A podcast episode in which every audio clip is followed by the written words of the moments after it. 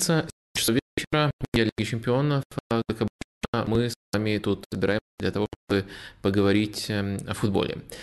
Очень много всего выходило на этой неделе от текстов, которые в достаточно интенсивном режиме пишутся, там как раз таки вот обзоры по Лиге Чемпионов на sports.ru, вы можете их найти, до таких вещей, как подкаст – один уже вышедший, это Англия, там, где в основном про АПЛ мы поговорили, если вас эта тема больше интересует, потому что стрим будет в первую очередь матчем Лиги Чемпионов, более актуальным событиям посвящен.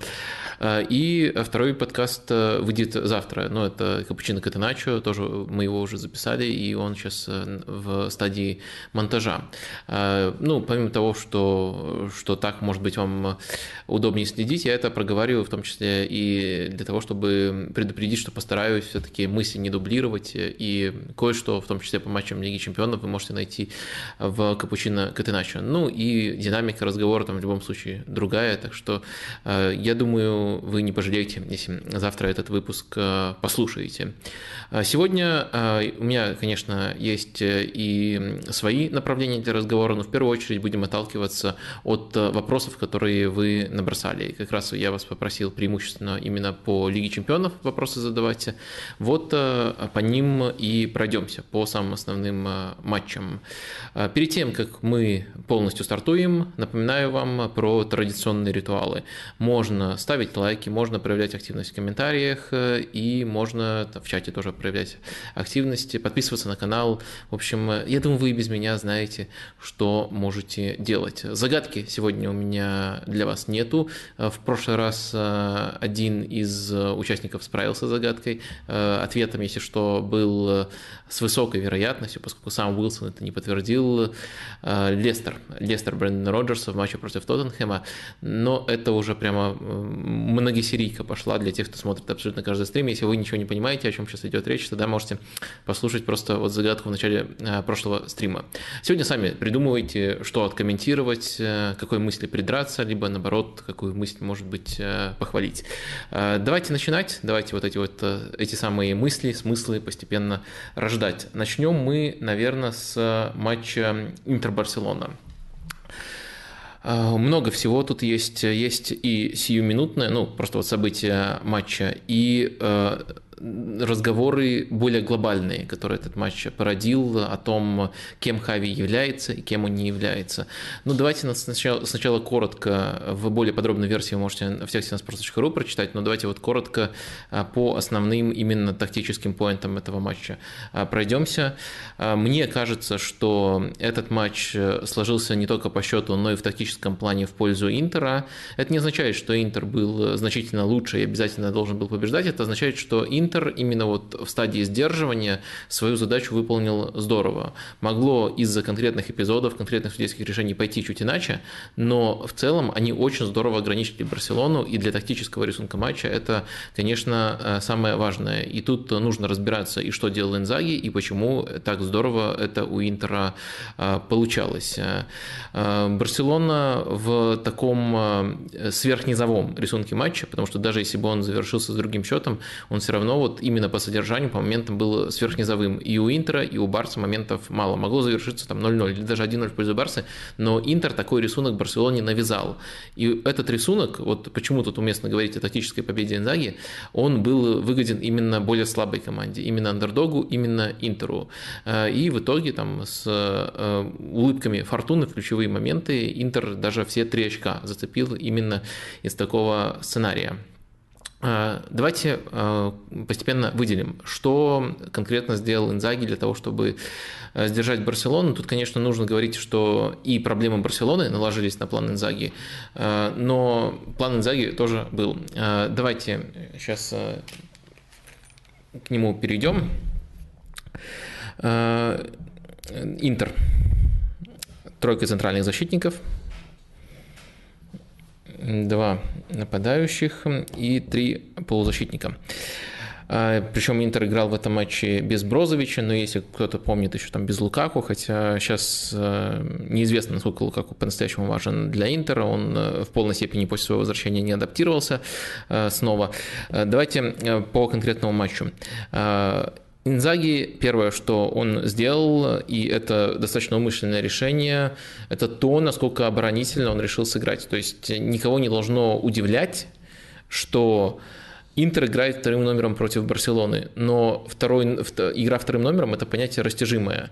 Можно играть при соотношении там, 40 на 60 по владению, грубо говоря, ну и с э, территории примерно такой же. А можно закрываться прямо основательно. И с точки зрения территориальных показателей, с точки зрения показателей владения, этот матч был самым закрытым для Инзаги в целом, вот за все его время в Интере. Э, он играл раньше там и с Баварией, и в прошлом сезоне тоже были матчи, которые его серьезно проверяли, с тем же Ливерпулем.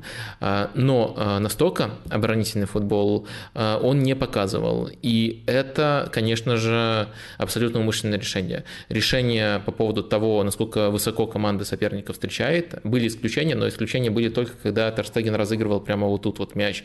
Во всех остальных э, ситуациях Интер достаточно глубоким блоком встречал соперника. И это, конечно же, решение по тому, как Интер разыгрывает мяч. Интер не отказывался отказывался от коротких розыгрышей сразу, несколько передач делалось, но в любой пограничной ситуации, когда еще можно было продолжать розыгрыш, Интер отказывался от любых рисков и выносил мяч вперед. В итоге он быстро доставался Барселоне, и мы наблюдали, по сути, одну и ту же картину. Вот у Интера такой блок, и Барселона пытается этот блок э, взломать. В рамках этого Блока сделал несколько важных преобразований э, Инзаги, которые прямо вот э, хорошо ударили по слабым сторонам Барселоны. Во-первых, э, Хоакин Корреа играл персонально по Бускетсу, Иногда, э, если тут оказывался Лаутаро Мартинес, он тоже эту работу проделывал, но в целом, э, поскольку в, в этой позиции, как правило, играл именно Корреа, э, он постоянно следил за Бускетсом, и через Бускетса не давали Барселоне развивать атаки. Бускетс из там, полевых игроков, которые отыграли весь матч, да, в принципе, всех, кто отыграл весь матч, по количеству передач уступил всем, кроме Терстегена и Левандовского. А обычно он в лидерах, когда вот все Барселоны получается, когда игра через него идет. Сегодня не шла, а, вернее в этом матче а, не шла. Это первый момент. А, проблемы с развитием атак именно вот через Серхио. Второй момент – это то, как подготовился Интер к навесам и к нагрузке на Дембеле. То есть Дембеле вот играет, получается, на правом фланге у Барселоны, вот в этой зоне, на левом фланге у Интера. Э, и Интер э, в этой зоне э, выстроил оборону очень специфичным образом. Но они побольше игроков в целом стягивали. Но еще важная фишка заключалась в том, что Мхитарян, который играл левого центрального полузащитника, он постоянно прибегал помогать создавать ситуацию 2 в 1, а не 1 в 1 с Димарко. То есть не Бастони выдвигался, Бастони оставался для того, чтобы больше игроков для навеса было в штрафной. А сразу 30 центральных защитника, которые все могут на втором этаже играть. А Хитарян вместе с Демарко вот сдерживали э, первую волну э, э, этой атаки, ставили Дембеле перед, перед этим самым навесом в максимально некомфортное положение. И в таком режиме действительно Интер смог обезвредить Барселону, наверное, лучше, чем любой другой соперник в этом сезоне. Никогда еще Барселона в этом сезоне не наносила так мало ударов, всего 7 попыток. И даже если если мы говорим, я ни слова не сказал о том, как Интер строил атаки, потому что плана в атаке особенного у Интера не было. То, что они забили, это безусловное везение. Э, но э, они сделают этот матч низовым, а в низовом матче всегда очень э, высок шанс для андердога, вернее, выше обычного шанса для андердога зацепиться за очки. Ну, вот если еще повезет в конкретном эпизоде, то можно даже сразу за три очка. Так на самом деле и получилось. А, и, как вы понимаете, в таком рисунке, а, в таком рисунке а, Барселона сделал целых 50 навесов. 50 навесов, цифра, которую очень широко обсуждают, и это связано с проблемой, о которой я вам уже достаточно часто рассказывал, постоянно акцентировал внимание на том, что это баланс плюсов и минусов. Плюс в том, что у Барселоны есть очень сильная сторона, даже вот в прямом смысле сторона поля, та, та, правый фланг, неважно, кто там выходит, Дембеле, Рафини, кто играет там, тот созидает очень много. И эта сторона еще максимизирует качество Левандовского в штрафной. Вот это плюс, и часто мы говорили, мы просто вот это описывали и говорили о том, что ну, это помогает Барселоне создавать много моментов, доминировать в матчах, но дальше вот тогда еще шепотом, после этого матча уже можно не шепотом, я добавлял, но это жутко предсказуемо. Барселона с этого сезона стала однофланговой командой. Э, стала командой только правого фланга, причем, подчеркну еще раз, неважно, кто конкретно там выходит. В этом матче Дембеле выходил там, э, провел, вернее, большую часть матча именно там, и, следовательно, он больше участвовал в созидании, больше э, нагружали именно его. Если выходит там Рафиня, то нагружают его, и у этого игрока, да, как правило, игра идет, как минимум он очень яркое впечатление, а еще часто хорошее оставляет, но это очень предсказуемо, и Э, Интер, по сути, вот первая команда, которая э, и обладает достаточным, достаточным качеством состава для того, чтобы воспользоваться этой предсказуемостью, и очень сильно свой э, персональный план заточила под это, и Барселона, оказавшись в таких условиях, не смогла найти хороших ответов на вопрос, что этому можно противопоставить. Тут, наверное, нужно уже говорить и о не только о том, что вот Интер все подготовился, подготовил, но и о проблемах Барселоны, потому что Барселона э, могла лучше на это э, среагировать. Давайте уже э, перейдем к, вот, к Барселоне, как команде на нашей схеме. Эм, изначально поставим ее как 4-3-3. Вот можно таким образом это резюмировать. Э, и посмотрим, э, как, как это трансформировалось э, и к чему это приводило. На самом деле, даже в этом матче, если мы говорим о стадии владения, Роберто оставался, правозащитник Серджи Роберто оставался вместе с центральными и образовывалась тройка. Вот таким образом образовывалась. Алонсо на другом фланге шел играть высоко. Гави поднимался, и можно было сказать, что у Барселоны при владении вот такая схема. Можно ее записывать как 3, 2, 4, один, но на самом деле это не суть важно, важно, как, как, кто заполнял э, каждую зону и как примерно Барселона собиралась э, эти зоны использовать. Э, итак, мы уже проговорили, что в рамках этой структуры правая сторона поля очень хорошо закрывалась. Там против Левандовского три игрока в штрафной, Дембеле знают, как встречать, Гави тоже не получает никакого численного преимущества, поскольку все смещены в эту сторону. Роберто в первом тайме вообще достаточно глубоко был, во втором, ну, в этой позиции оказывался, но только разыгрывал. Но в любом случае эта часть перекрыта надежно, и надо просто быть готовым, потому что тебе ее периодически будут перекрывать. И вопрос, что в такой ситуации ты делаешь, как ты на это реагируешь. И Барселона оказалась эм, не готова э, к этому э, из-за того, что противоположный фланг э, не работал. Не работал он по ряду причин. Я бы сказал даже, что он работал намного хуже, чем, например, в прошлом сезоне, когда э, тоже прием под Дембеле использовался, но на левом фланге был тоже интересный треугольник, который комбинировал. А сейчас в этом сезоне этот треугольник э, просто, это вот этим треугольником просто пожертвовали и перевели игру только на, на один фланг. И вот в ситуации, когда нужно было продемонстрировать, что у тебя на другом фланге, Барселона оказалась практически беспомощна. Но эта беспомощность еще на индивидуальные косяки одного конкретного игрока умножалась. Я говорю про Рафинью Диаса. Он, э, во-первых, э, на мой взгляд, очень бестолково с точки зрения позиционного футбола опускался вот сюда, когда уже и так без него эти зоны заполняли, когда тут были и Педри, и Бускетс, которые могут двигать мяч э, без него. Даже, допустим, вот Бускетс перекрыт надежно, но все равно был Педри, который может продвигать мяч, не надо тебе сюда опускаться. Но он опускался, и самое интересное, что вот представьте, игрок с левой ногой, с очень ярко выраженной левой ногой опускается вот в эту зону. Что он может сделать?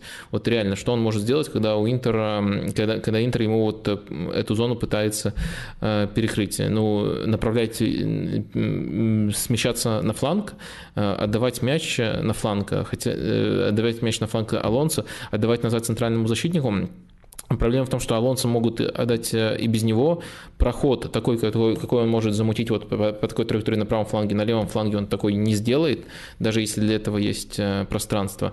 В нужной зоне он мяч не ожидает, и в итоге это просто бесполезное движение.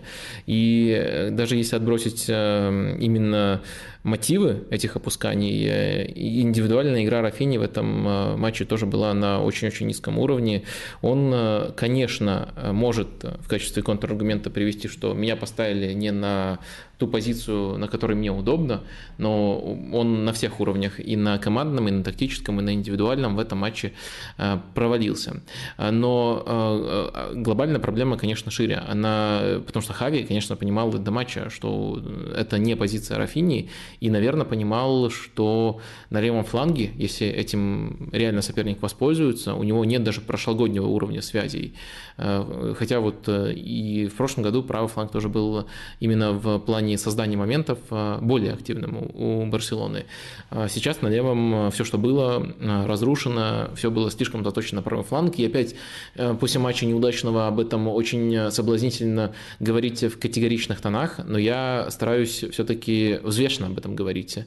Было очень большое количество матчей, когда то, за что мы сейчас ругаем Хави, э, было плюсом для Барселоны. То есть э, какая разница, э, что у них предсказуемость, когда они с этого фланга для Левандовского 6-7 моментов за матч создают. Ну, согласитесь, тогда можно было предъявлять какие-то эстетические претензии но точно нельзя было предъявить претензии по качеству игры. И качество игры Барселоны в большинстве матчей этого сезона было на очень высоком уровне. А сейчас же, э, опять же, вот э, с, с этими чашами весов, где плюсы и минусы, но все-таки нужно говорить, что Интер смог обернуть это против Барселоны, и Барселона ничего нового не предложила. Но в итоге э, родились э, эти самые 50 навесов, которые породили еще более глобальные разговоры в целом о том, а так ли, как надо строить Хави Барселону. Вот в заголовке есть такое предположение, вопрос Хави еретик. Конечно, это очень сильно связано с тем, как в принципе воспринимается правильный стиль игры футбола в Барселоне. Э, он воспринимается, по сути, как э, религия. Есть даже конкретная цитата Пепе Гвардиолы, от которой в данном случае можно оттолкнуться.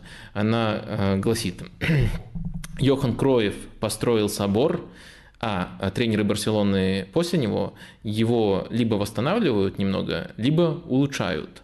Э, я думаю, тут э, важен даже сам э, выбор того, какую сторону решил строить свое сравнение Гвардиола. Э, и э, Хави, вот сейчас один из тренеров, который пытается поддерживать в э, правильном состоянии этот собор, и для того, чтобы лучше разобраться в том, где он соответствует классическим ценностям Барселоны, где не соответствует, и что все это значит, я решил такой небольшой тест разработать. То есть стиль Барселоны – это не что-то абстрактное, где можно сказать, есть или нет. Это это конкретный набор принципов. И вот мы на эти принципы все поделим и проговорим э, и проговорим, где Хави подходит, где не подходит. Вот такой э, простой тест э, я, я подготовил, думаю, вам тоже может быть это интересно. Э, оценки, конечно же, субъективные, но я думаю, они очень сильно у нас с вами совпадут, если вы смотрите матчи Барселоны. Если нет, то можно заморочиться и подтвердить практически все из этого данными. Но я решил, по крайней мере, на данном этапе не заморачиваться, если это вызовет какие-то глобальные дискуссии, тогда, может быть, э, посмотрим, э, какие дополнительные аргументы можно вести. Первый пункт, подходит либо не подходит розыгрыш. Определенно он у Барселоны присутствует. Ставим тут галочку «да». Позиционная структура. Даже в этом матче, в неудачном матче мы разбирали, э, четко можно проследить, э, какая у Барселоны структура владения и она соответствует э, именно позиционным принципам, как она соответствует тому, чтобы все зоны равномерно заполнялись. Да, иногда есть непослушные мальчики вроде Рафини, но это не означает, что структуры нет. Определенная позиционная структура у присутствует. Вопрос лишь в том, что в рамках этой структуры команда пытается делать. Э, следующий принцип – это высокий прессинг. Тут никто не будет спорить. Думаю, даже в этом матче Барселона быстро себе возвращала мячи. Э, все уже выучили, э, как Гави проделывает двойной объем работы, как две роли исполняет при этом прессинге, помогает Левандовскому, а потом помогает полузащитникам. все его за это хвалим, ценим, и Хави определенно смог высокий прессинг ставить. Активный контрпрессинг тоже ставим точку «да». Барселона этим мастерством очень хорошо владеет, и тут Хави никаких вопросов нет. Ну и вот, наконец, добрались мы до того самого аспекта, где есть сомнения. Но это в целом должно считаться тоже классической Барселоной, и при, и крови в если мы на них ориентируемся, центр был его зоной, зоной, где Барселона доминирует. При Хави этого нет, ставим очень галочку нет, галочка, где все подогнано вот под конкретный матч, неудачно Интера, 50 на и вот после этого матча мы ставим галочку нет. Это то, что прослеживалось с самого момента назначения Хави. То есть Эм, ориентиры немножко эволюционировали, пропорции эм, э, того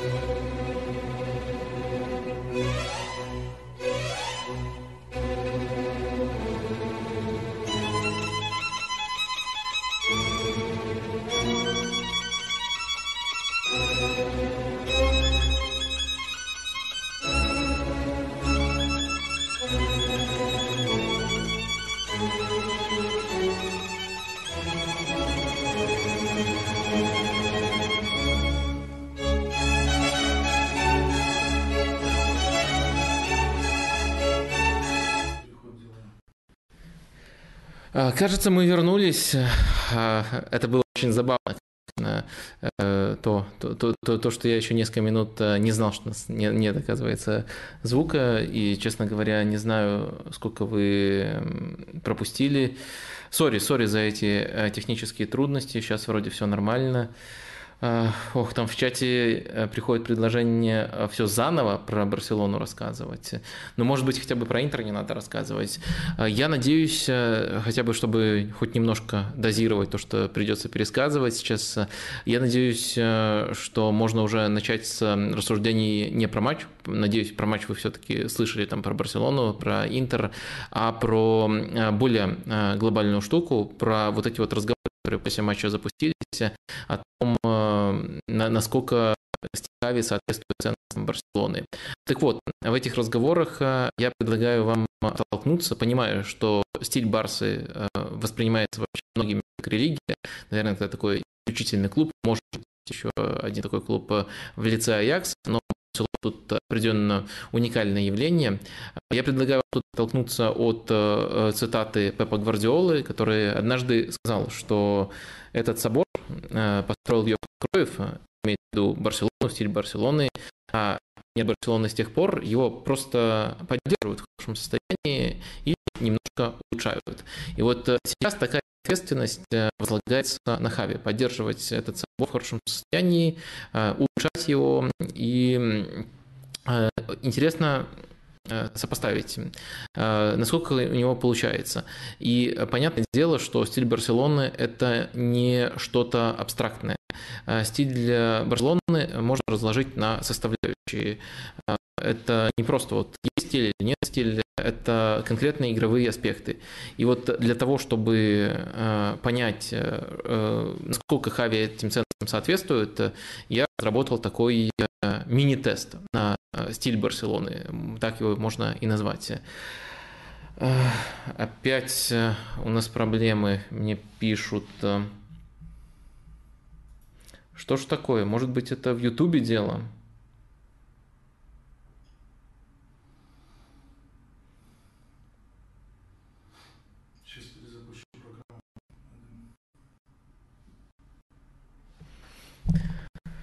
Ох.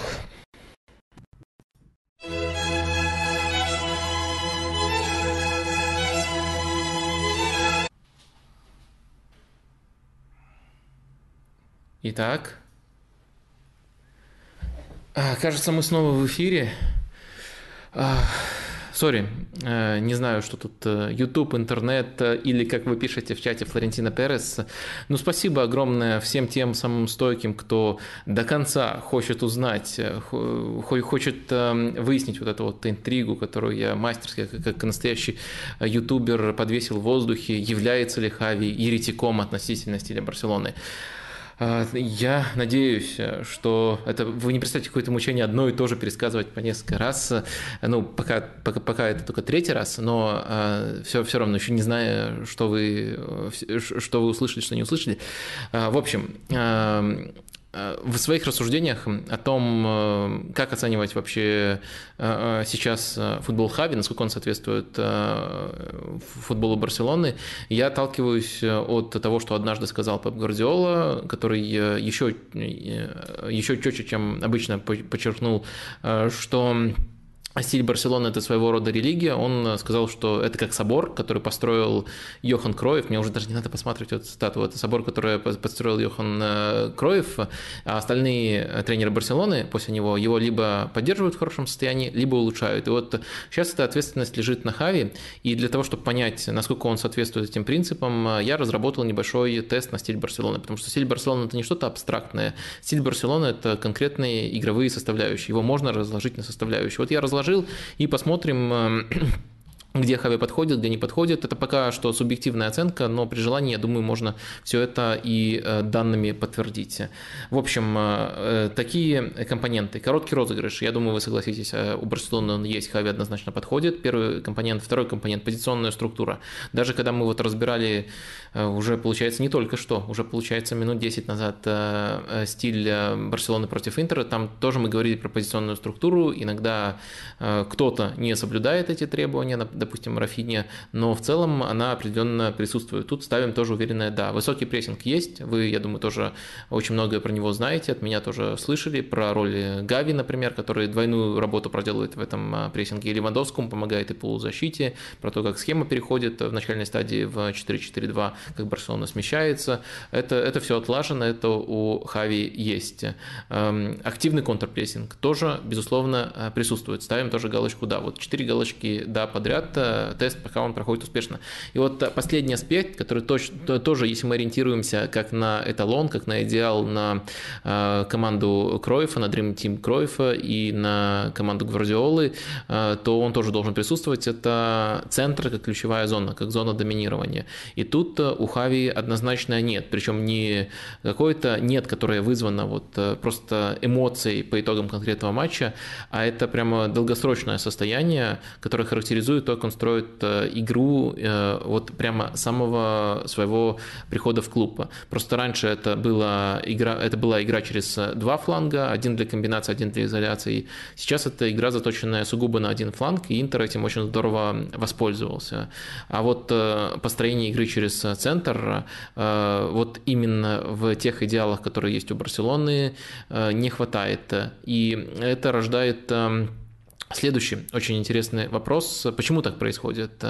Ну, сейчас мы, наверное, зафиксируем, что все, Хави на костре сегодня сжигать не будем. Ответ на вопрос, на эту, на, на эту самую просто невероятную интригу, ради которой сколько тут практически 200 человек все еще находится на стриме. Ответ на, это, на, это, на, на этот интригующий вопрос – нет, Хави не является еретиком. Если продолжать аналогию с собором, то можно сказать, что а, его внешнее состояние ну, абсолютно такое же, как и должно должно быть при Крофе, при Гвардиоле, а как он там эти скамеечки двигает э, внутри и иконки переставляет, э, э, ну, наверное, это все-таки каждый тренер может позволить себе некоторую индивидуальность тут проявлять, и самое главное, что все-таки большинство принципов у нас уверенные, да, действительно, Хави придерживается, придерживается этого футбола, и на самом деле, если посмотреть э, на детали, то они у каждого тренера были немножко индивидуальными, немножко эти скамеечки передвигались.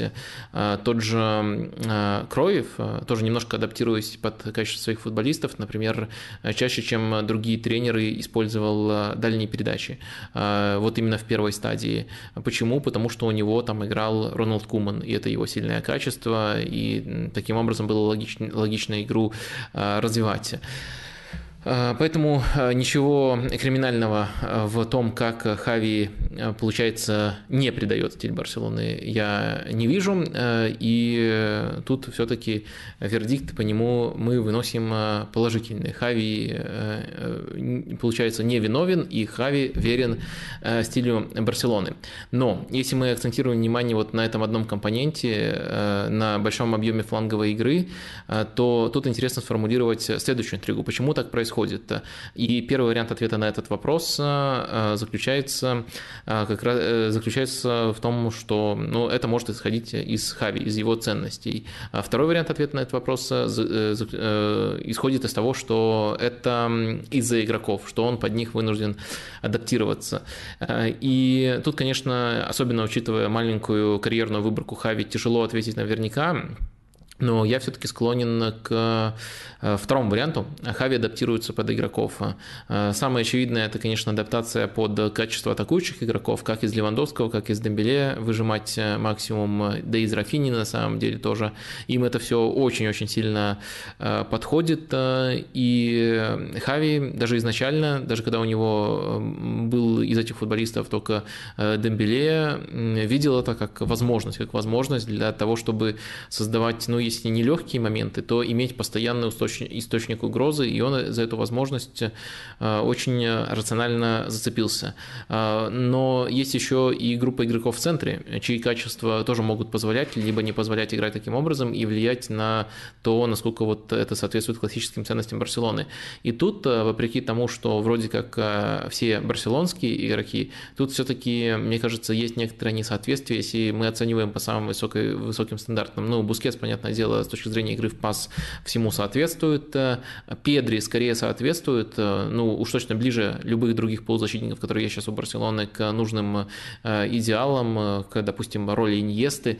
А вот третий игрок, кто бы им не был, и Фрэнки, и Гави, они все-таки играют иначе.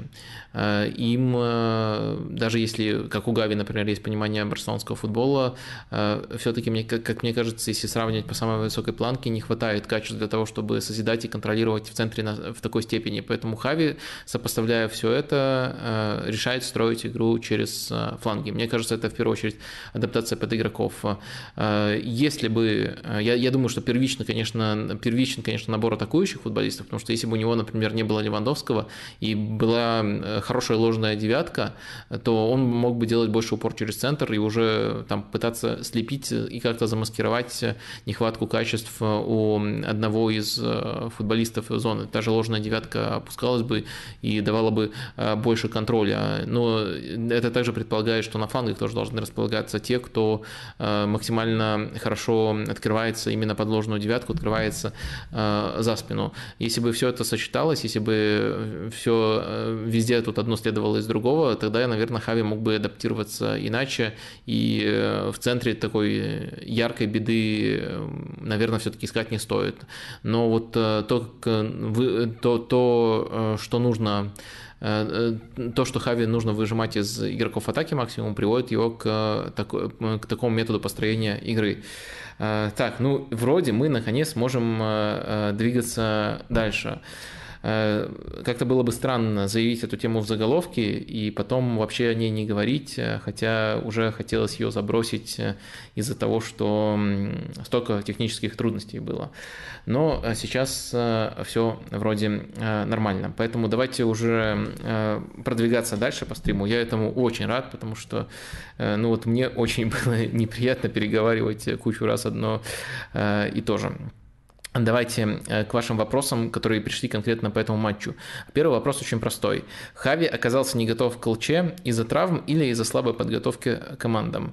Э, так, ну, наверное, стоит пояснить, что имеется в виду по травмам. В первую очередь, наверное, это травмы в защите. Э, отсутствовали, отсутствовали из важных футболистов Арауха и Кунде. И если говорить об этих травмах, то, может быть, только частично травма Кунде могла немножко повлиять, потому что он он в матчах, в которых играл, будучи правым защитником вот в этой самой э, системе под изоляцией, э, играя вот на, на, по сути на этой позиции, и когда нужно отсюда, делая достаточно э, акцентированные рывки вперед, он мог затруднять своими нестандартными действиями жизнь сопернику. Интересно было бы посмотреть, как интернет реагировал бы, потому что Серджи Роберто, который его подменял, играл, скажем так, более консервативно активно, э, меньше рисковал и попроще постоянно пытался играть. Э, с Кунде, мне кажется, было бы немножко иначе, э, поэтому вот если говорить о потерях в центре, в защите, не только в центре, то можно его выделить, но я не думаю, что это прямо перевернуло бы картину матча. Все-таки глобальные проблемы, они были в другой зоне, они были именно ближе к левому флангу. А что касается слабой подготовки, э, то ну, вы тоже учитываете тут э, дистанцию. Вот э, вы в вопросе пишете «оказался не готов». Наверное, мне стоило начать ответ на вопрос, на, на, а, ответ на этот вопрос того, что я не могу с вами до конца согласиться, что он оказался не готов, потому что как раз-таки к Барселоне он был, к Баварии, простите, он был очень здорово готов, и тот матч в тактическом плане, мне кажется, он и Нагисмана, и соперника соперник переиграл, и Барселона просто на ключевом отрезке в первом тайме э, свои моменты не реализовала. И во втором тайме, когда, Барселона, когда Бавария игру подыграла, под, подровняла, э, там э, тоже не было большого перевеса, там скорее уже начался просто равный футбол, а в первом тайме Барса была просто-напросто лучше. Поэтому странно, исходя из такого матча, говорить о том, что Хави там к чему-то оказался не готов. В итоге можно перефразировать о его неготовности к конкретному матчу с Интером, ну, поскольку остается только этот матч. Э, а вот говорить о том, что он не готов был к Лиге Чемпионов в целом, ну, это мне кажется, странно. Но, с другой стороны, в Лиге Чемпионов даже неготовность к одному матчу, особенно в такой трудной группе, может потом э, очень сильно э, аукнуться. Э, следующий вопрос формулируется таким образом. Вопрос касается матча Интер-Барселона. Ярко видна идея Инзаги с двойным флангом, полузащитник плюс крайний защитник, а иногда даже с тройным. Центральный защитник, полузащитник и крайний защитник. Особенно это было видно на фланге Дембеле. Я понимаю, что в в голову Хави не залезть, но нужно это сделать. И дальше такой смайл, эм, что вот мне, наверное, усмешка над тем, какая задача мне сейчас предстоит. И дальше вопросы, э, э, для которых нужно залезть в голову Хави. Э, почему Хави не посчитал очевидным вариант с наполнением флангов большим количеством игроков Интера?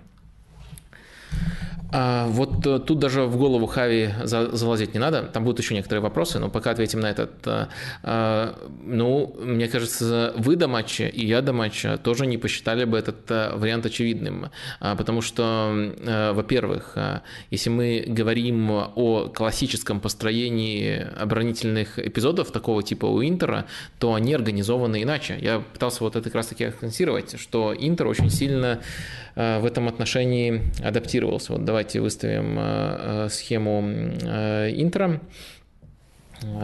Вот таким образом ее можно выставить. И на левом фланге, как обычно действует Интер, вот следите, чтобы потом таких вопросов не возникало. Один игрок против изоляции – это латераль, его страхуют, э, если речь о позиционной обороне, его страхует э, вот в этой зоне, э, ну, Бастони. Чаще всего именно он выходит на этой. Дальше вся линия смещается, в, цен, в штрафной тоже еще насыщенно, но уже не три центральные защитника, как было в этом матче. То, что Мхитарян даже не опорник, там, э, потому что опорника играл Челханоглу, это как раз-таки зона, которую можно было лучше использовать, у Барселоны не получилось, а именно Мхитарян сюда добегал, это было далеко не очевидным. И на самом деле, если бы даже до матча Хави сказали, что вот Инзаги планирует таким образом обороняться, а не как обычно, э, то то, что Мхитарян э, потянет такой объем работы, это тоже, наверное, не было на 100% очевидным, но он э, просто красавчик э, и, возможно, вообще лучший игрок этого матча, хотя признали Чанханаглу в итоге. Э, так что я не согласен, что это было очевидным. Но ладно, фиг с ним, с тем, как конкретно располагались эти футболисты. Понятное дело, что Интер что-нибудь, но приготовил бы на этом фланге, поскольку этот фланг так важен для Барселоны. Можем исходить из этого. Но второй неочевидный аспект, что Интер сыграет настолько оборонительно, настолько только оставит соперника без пространства. Задним умом, да, вы скажете, конечно, я знал, но в какой степени вы ставили на то, что Интер сыграет оборонительно? Вы вот ставили, что Интер именно в этом матче э, сыграет более оборонительно, чем с э, Баварией. Это э, для Интера домашний матч, чем в двух матчах с Ливерпулем, чем в матчах с Реалом в прошлой Лиге Чемпионов. Вот вы готовы были прямо до встречи на это поставить, что Инзаги проведет свой самый-самый оборонительный матч за все время в Интере ну, я вам тогда завидую. Но я понимаю, почему это не было для Хави очевидным, почему это для меня не было очевидным. Давайте дальше по вашим э, э, вопросам э, двигаться. А второй вопрос. Помог бы выход Альбы вместо Алонсы разнообразить... Вместо Алонсы, это, это я уже оскорбил Маркоса. Помог бы выход Альбы вместо Алонса разнообразить игру на левом фланге? А, я думаю, и да, и нет. А, ну, получается, в итоге да, но в недостаточной степени. То есть э, сам по себе э, Альба, особенно на нынешнем этапе карьеры, дает э, больше вариантов. Он может быть сейчас не в лучшей форме, но если смотреть на то, что он способен в атаке предложить и на диапазон вариантов, то, конечно, он разнообразнее, чем Алонсо. Особенно если мы говорим о стадии созидания, поскольку Алонсо очень здорово может непосредственно в штрафной завершать некоторые эпизоды, но если мы говорим о созидании, то Альба бы сам по себе вариативней. Но э, в то же время, надеюсь, я смог это передать, э, разбирая вот этот матч в самом начале. Э, это все-таки проблема намного более широкая. Это не проблема одного игрока, это проблема того, что нет должных связей на левом фланге, в принципе. Даже если бы там был Альба, то, что вытворял Рафинья, и то, насколько он был в целом неуместен, и то, как он двигался в этой зоне, это очень сильно облегчало, это, это, это очень сильно облегчало задачу интро. То есть одного альбы не хватило бы. Давайте, если э, конкретнее э, рассуждать, снова представим, что это Барселона, выставим именно схему, которая была у Барсы в атаке. И вот речь про левый фланг. Тут, допустим, у нас играет уже Альба, но и он там выполняет свою задачу, держит ширину, но для того, чтобы все было сбалансировано, э, нужно, чтобы э, на этом фланге, ну, как минимум, как в прошлом, в прошлом сезоне, образовался полноценный треугольник, чтобы вот э, зона а, опорная, уязвимая, где играет Челханаглу, где нет Брозовича, чтобы ее, по крайней мере, нагружали, а не разгружали, как это делал Рафини. Вот, наверное, это лучшее слово. Вместо того, чтобы нагружать, вы знаете такое понятие, нагружать какую-то зону, он разгружал опорную зону Интера, за что ему Челханаглу говорил регулярно огромное спасибо. А для того, чтобы все работало, нужно, чтобы, во-первых, соблюдалось, э, соблюдалось правильное движение, чтобы не было вот э, таких вольностей, которые себе позволял э, Рафини. И для того, что, и, и чтобы игроки комфортно себя чувствовали, меняясь и оказываясь на любой позиции в этом треугольнике. И в этом треугольнике еще может участвовать Педри. Вообще, наверное, в идеале, в идеале, если Педри участвует в этом треугольнике, чтобы кто-то другой продвигал мяч, но, в принципе, допустим, Эрик Гарсия мог бы этим заниматься. Так что я думаю, что одного Альбы не хватило бы, э, но в целом э, у Барселоны где-то там глубоко дремлет нужная динамика, которой можно откатиться. Но в этом сезоне и до этого матча Хави мог э, на это указывать как на положительный аспект. Барселона ставила очень акцентированно на другую зону. Э, как должен адаптировать свой план на следующий матч с Интером Хави? Э, учтем еще, что Камп Ноу как поле шире, чем Сан-Сиро. Ну, в принципе, я невольно отвечаю, продолжая отвечать на вопрос про Альбу, ответил на этот, ответил и на этот вопрос. Мне кажется, что нужно сделать так, чтобы лучше эм, Э, зона на левом фланге. Если говорить о конкретике, то давайте предложу, наверное, конкретный вариант. Э, структура э, в целом может остаться примерно такой же, атакующей, и на правом фланге динамика пусть тоже остается такой же. И, в принципе, изначально, вот когда все располагаются, все, все держат структуру четырех футболистов, тут вот достаточно, чтобы нагружать Интер, в том числе в опорной. Вопрос только характеристик этих, в характеристиках этих футболистов. Вот акцентированный левша в этой зоне Рафини, которому неудобно отсюда созидать, там разные левши бывают, но Рафини неудобно, он тут неуместен. Либо ты Рафинию выпускаешь на его любимой позиции, либо ты его вовсе не выпускаешь. А, в итоге а, мы а, приходим к тому, что мы приходим к тому, что первый шаг это исправить эту позицию. На мой взгляд, это с отрывом самая проблемная позиция в плане Хави. Из-за индивидуальных решений Рафини, но из-за того, что изначально с него требовали того, Э, что он дать э, на этой позиции не способен. Ему тут просто-напросто неудобно. Меняем игрока на эту позицию. Э, дальше есть несколько вариантов замены. Классический – это Ферран Торрес или Ансу Фати и постараться воспроизвести треугольник с прошлого сезона. А такой более оригинальный, за которым мне бы интереснее было последить, но который предполагает риска, это все-таки матч, по сути, ключевой для Барселоны в группе будет, это поскольку схема Э, с мячом Барселоны такая, по сути, с квадратом в центре поля, э, в таком случае э, Бускетс, Фрэнки де Йонг, Педри, Гави. То есть в роли левого вингера выходит Педри при трансформациях он оказывается вот тут вот, э, при трансформации схемы оказывается э, игроком, который вскрывает зону. То есть э, это изначально будет такой, такой квадрат, который в целом нацелен на доминирование в центральной зоне в большей степени, чем любой другой из вариантов, которые есть сейчас у Барселоны.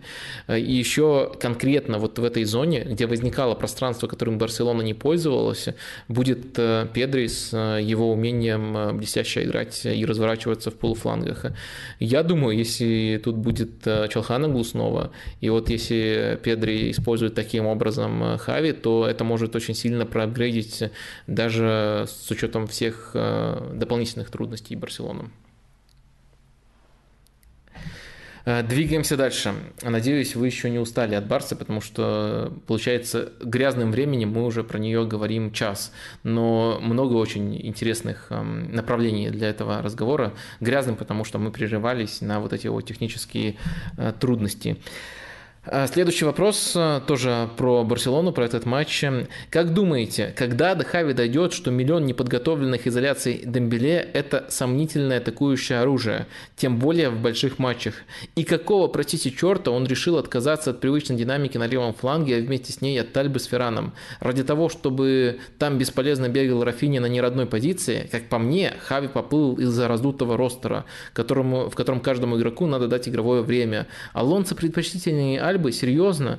Может быть, у вас хоть найдется объяснение такому хаосу? У меня же стабильно горит от решений Хави в этом сезоне. Спасибо. А, хороший вопрос. А, много тем, которые мы уже обсудили, тут а, уже поднято. Наверное, главное, что мы еще не обсудили, когда до Хави дойдет, когда что миллион неподготовленных изоляций Дембеле – это сомнительное атакующее оружие. Вот тут я с вами не согласен. Мне кажется, это не сомнительное атакующее оружие. Это оружие, которое может становиться сомнительным, когда соперник очень силен, очень к этому готов, и когда это единственное оружие. Как одно из из направлений, это супер.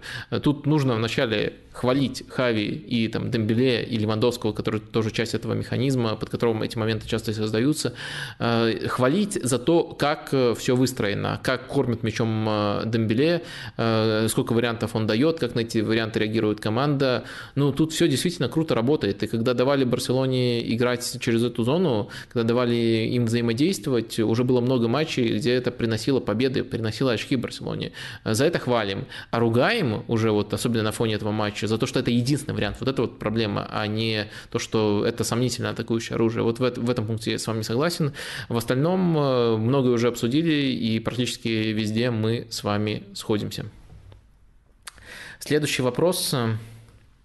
Мы увидели, что Рафини провалился в этом матче, а справа, когда поменялся местами с Дембеле, был интересен. Э, да, соглашаюсь с вами, но этот отрезок длился буквально 5 минуток. Мне кажется, что это не один матч, а тенденция в целом. Можно ли разместить на поле и Рафиню, и Дембеле, чтобы это было продуктивно и интересно? Или Рафини в среднесрочной перспективе, или Рафини с Дембеле это в среднесрочной перспективе пара для ротации? А тут могу лишь похвастаться тем, что до первого матча их совместного, как только все было вот объявлено о том, что один остается, другой а, переходит в Барселону, а, я написал пост, где поднял эту проблему, что объяснил, что это футболисты одного, одного профиля, что вместе их невозможно разместить, ну, в смысле, не то, что физически невозможно, любых двух футболистов формально можно выпустить на поле, но невозможно разместить так, чтобы качество качество и того, и другого максимизировались. Лучше, э, что придумал Хави, это выпускать обоих э, и давать им отрезки. То есть сейчас ты набиваешь стату на этой читерской позиции справа, а потом поменяйтесь, и вот ты уже набей стату лучше ничего Хави не придумал. Он не придумал, как хорошо использовать э, того, кто оказывается из них э, на левом фланге. В этом отношении я с вами согласен. Что будет дальше делать Хави? Ну, честно говоря, рациональным поведением в этой ситуации, если отбросить там ожидания от каждого трансфера и вот как в прошлом вопросе грамотно сформулировали, ростер, который давит на Хави, если все это отбросить, то рациональным поведением было бы действительно, как вы пишете, их э, ротировать. Но Хави почему-то так пока не поступает чего в этом, в, в этом больше желание любой ценой давать время своим э, важным игрокам, своим звездным игрокам, эм, либо он реально видит в этом какие-то преимущества, э, но эти преимущества по каким-то причинам не видны остальным э, и не приводят к э, опасным моментам. Э, мне тяжело сказать. Наверное, все-таки предполагаю, что на него давит, давит то, что это важные трансферы, и вот он этому не в состоянии противостоять. Если чисто вот с игровой точки зрения, то мне кажется достаточно очевидно, какие изменения нужны, и эти изменения предполагают, что вот эти два футболиста, Рафиния и Дембеле, должны действительно действительно друг друга сменять. Вы пишете про среднесрочную перспективу, я не могу прямо прогнозировать, э, что, так, что мы к этому постепенно придем, потому что э, вот я предполагал, э, что так будет изначально, просто потому что то, что делает Хави, сейчас нелогично и неэффективно. Но Хави пока упорствует со своим решением. Я не могу предсказать, как долго он будет упорствовать, но с точки зрения чисто футбольной, если отбросить остальные факторы, я с вами согласен, это вполне логичный путь. Э, следующий вопрос немножко нетипичный для наших стримов, но он часто в разных формах повторялся. Был ли пенальти в эпизоде с Думфрисом? И как взломать такую оборону Интера в будущей игре? Ну, второй вопрос я уже тут ответил. А про пенальти, э, да, обычно я э, открещиваюсь от обсуждения судейства, во-первых, потому что меня немножко бесит э, сама тенденция, когда пытаются одним эпизодом, неважно, это случайный гол, либо случайная судейская ошибка, подменить содержание матча. Я все равно всегда настаиваю на том, чтобы объяснять, как-то осмысливать все содержание матча. Ну и второй момент, э, судейство – это не, не тема, в которой я э, считаю себя экспертом, поэтому э, все-таки я часто судейство не обсуждаю. Но тут было много запросов, и, наверное, есть что мне сказать. Уже в письменной форме, в принципе, я это уже высказал по, по поводу этого пенальти. Мне кажется, это железный пенальти, это супер очевидный пенальти, отлично понимаю эмоции болельщиков Барселоны, но единственное, только могу тут добавить, добавить, э, и этот момент кажется не новым, но весьма интересным в контексте ВАР в целом, это то, что пересматривая этот, э, этот момент, э, хорошего ракурса судья просто-напросто не получил. Все ракурсы, которые были в стартовой трансляции, не нарисованы уже в некоторых студиях после матча, а именно в а, в стартовой, в самой трансляции, они не давали однозначного ответа.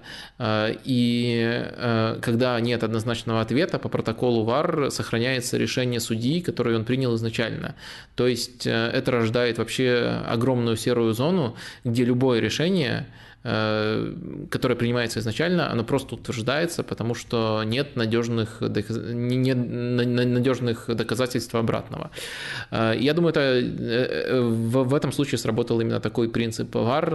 Этот принцип ВАР, к этому принципу ВАР я с самого начала высказываю претензии. Скорее, не знаю, не знаю я, я, я тут, может быть, ошибаюсь, и судьи, может, укажут на...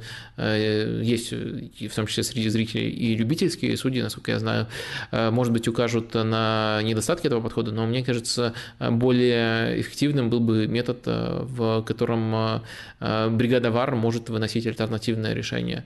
То есть эм, не подзывать и искать доказательства, а выносить, предлагать альтернативное решение, когда там баланс вероятностей, скажем так, перевешивает, даже если нет, даже если нет эм, даже если нет э, стопроцентных доказательств из тех камер, которые, э, которые присутствуют в трансляции. То есть так мы получаем решение целой бригады в комфортной комнате э, на основании просмотра нескольких решений, на основании просмотра нескольких повторов, а не слепую верность импровизированному решению, которое принимается вот в хаосе, который творится на поле. Это было бы лучше, это избавило бы от некоторых скандальных эпизодов, думаю, избавило бы в том числе от скандального эпизода в этом матче. Э, двигаемся дальше. Следующий вопрос, э, как меня предупреждают, простой. У Хави с Интером сработал синдром Гвардиолы. Э, я думаю, э, категорически неправильно таким образом говорить. Э, ни о каком синдроме Гвардиола тут не может идти речи, поскольку Хави, он ничего оригинального не подготовил. То есть он решил, как мог, проблемы с травмированными сзади, выставил максимально предсказуемую шестерку полузащитников и атакующих игроков. Ничего нового, ничего необычного, ничего вот такого, что могло бы шокировать команду и вписаться в определение синдрома Ромы Гвардиолы тут не было. Просто соперник к этому был максимально готов, э, и дальше вот мы увидели проверку Барселоны. Что она делает, когда соперник к этому готов? Э, проверку Барселоны, проверку Хави, и вот э, эту проверку Барселона не прошла. Так, про Рауха и Кунде уже отвечал. И последний вопрос из тех, которые прилетели до стрима про этот матч. Модель 538 оценивает шанс Интера на выход из группы со второго места 51%, у Барселоны 44%. Как вы на это смотрите? Интер легкий фаворит. Э, мне кажется, э, очень важно в этом контексте э, все-таки не цепляться за проценты, а следить, а следить за тем, вернее, делать акцент на том, что расхождение, которое дает модель, они небольшие. То есть и у Интера процент чуть выше, но не принципиально выше. У Барселоны он весьма высокий. Следовательно, вот если оцениваете команды, Э, модель э, видит э, очень много неопределенности. Вот сюрприз-сюрприз, группа такая запутанная, и модель нам об этом говорит. И когда она оценивает расхождение между командами вот в, ну, в, в, в, такие, в такое незначительное количество процентов, не совсем правильно потом будет, например, предъявлять они, вот вы говорили, что Интер выйдет, а вышла в итоге Барселона, тут расхождения незначительные, а модель не старается произвести какие-то громкие заголовки, не, не ориентируются на ощущения, ориентируются просто на то, что в нее заранее заложено. И главный э, вывод, который можно сделать э, в, в некоторых группах, особенно если мы команды не знаем, это может быть не очевидный вывод, а тут мы команды достаточно хорошо знаем. Главный вывод это то, что э, в этой группе все запутано, нет явного фаворита на второе место, и, наверное, еще можно все-таки как основной фактор отметить то, что вот в, в, в их очных матчах Интеру свои три три очка уже забрал. Я думаю, если Барселона заберет свои три очка в ответ на матче, то все резко поменяется. Это вероятный исход конкретного матча, но он пока еще не финализирован, поэтому сейчас мы наблюдаем э, такие соотношения. Я думаю, что 44, и сколько, да, 44% на Барселону из этой группы на второе место – это неплохо с учетом того, что в реальной таблице Барселона отстает от Интера на 3 очка вот э, прямо сейчас. То есть если сопоставить реальную таблицу и эти соотношения, то а, они, они, а, там тоже видно, что модель скорее позитивно оценивает Барселону. Но да, из текущего положения, из э, более э, выгодного для Интера положения, Интер кажется супер легким э, фаворитом. Ну, вернее, я понимаю, почему Интер, э, модель считает Интер супер легким фаворитом. Я соглашаюсь с основным тезисом, что эта группа очень запутанная и непредсказуемая, но с деталями, наверное, все-таки не готов согласиться. А, я верю в то, что Барселона в ответ на матч выиграет э, в, в, на следующей неделе, получается, и, следовательно, снова вернет себе статус на то, чтобы считаться тоже легким, но все-таки фаворитом на выход э, из группы. Но у меня неизбежно будет э, э, некоторая доля ощущений. Модель себе такую, такую роскошь позволить не может. Наконец-то, я уже соскучился по вашим вопросам. Давайте Давайте э, на них поотвечаю. То есть мы наконец-то переносимся в чатик. Тут даже людей подтянулось немного, аж 360 человек смотрит для стрима, который так сильно лагал, это прямо супер.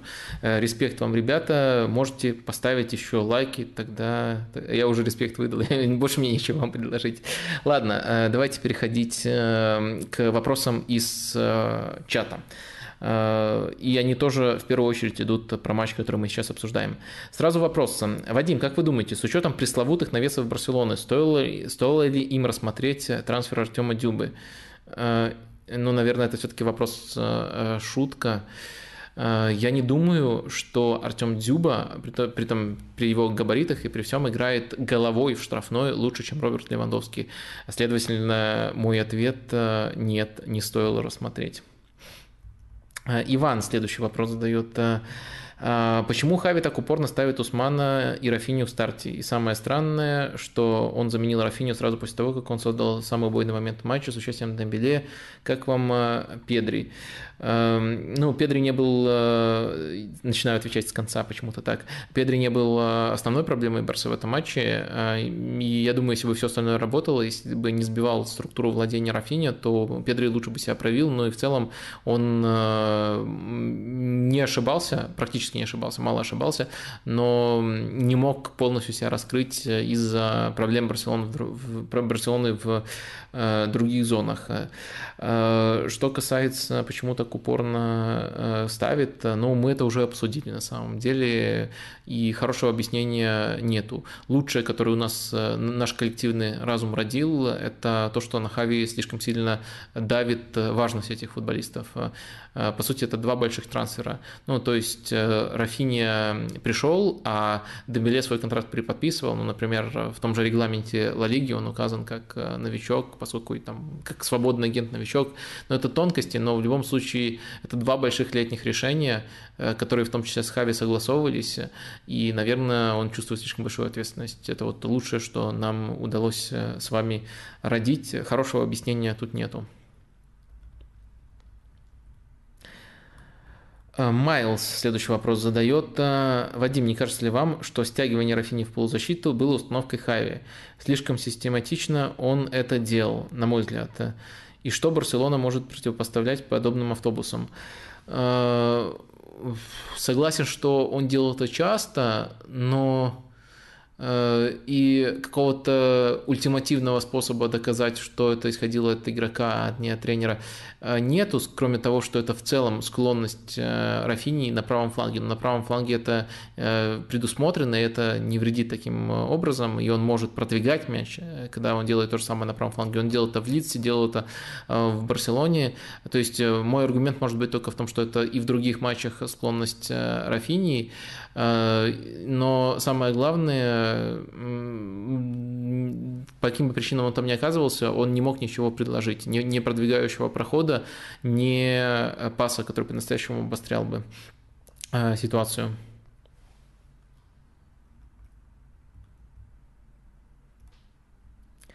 Антон задает вопрос. Меня крайне э, интригует зимнее трансферное окно для Барсы. Нужно ли клубу вообще вести какую-то активность, усилить скамейку или точечно купить одного-двух игроков, скажем, на фланг или в опорную? А, я, честно говоря, над этим не задумывался.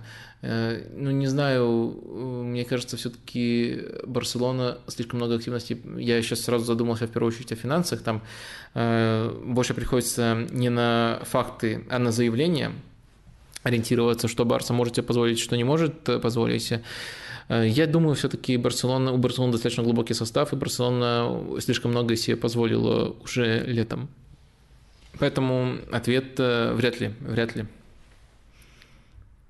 Следующий вопрос от Ольги. Вадим, насколько актуально записывать схему Барселоны в данном команде? Э, схему Барселоны, э, схе, э, простите, запнулся я. Насколько актуально записывать схему команды, в данном случае Барцы, без мяча, когда команда проводит с мячом 70% э, времени? Э, насколько актуально для чего? Э, вот в этом, наверное, вопрос. А, если мы рассуждаем о стадии владения, то ну, тут благо у нас есть не статичная, а динамичная доска, где мы можем даже вот подвигать, куда кто опускался и рушил структуру. Вы поняли, кто мой любимый игрок этого матча. Мы можем э, именно оперировать понятием структура владения, э, где все гибче, чем э, просто вот чем в игре без мяча.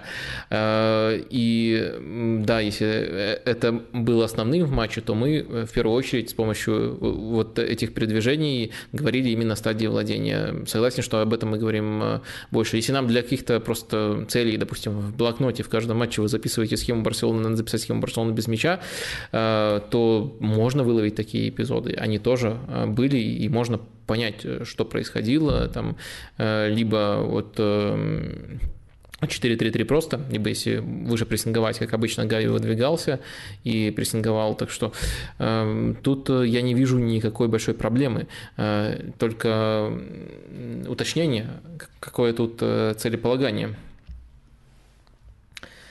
А, Николас задает вопрос. Вадим, а как думаешь, есть ли смысл сделать из Де Йонга инвертированного правого защитника на матч с Интером, так как фланги у Барселоны не уровня Лиги Чемпионов?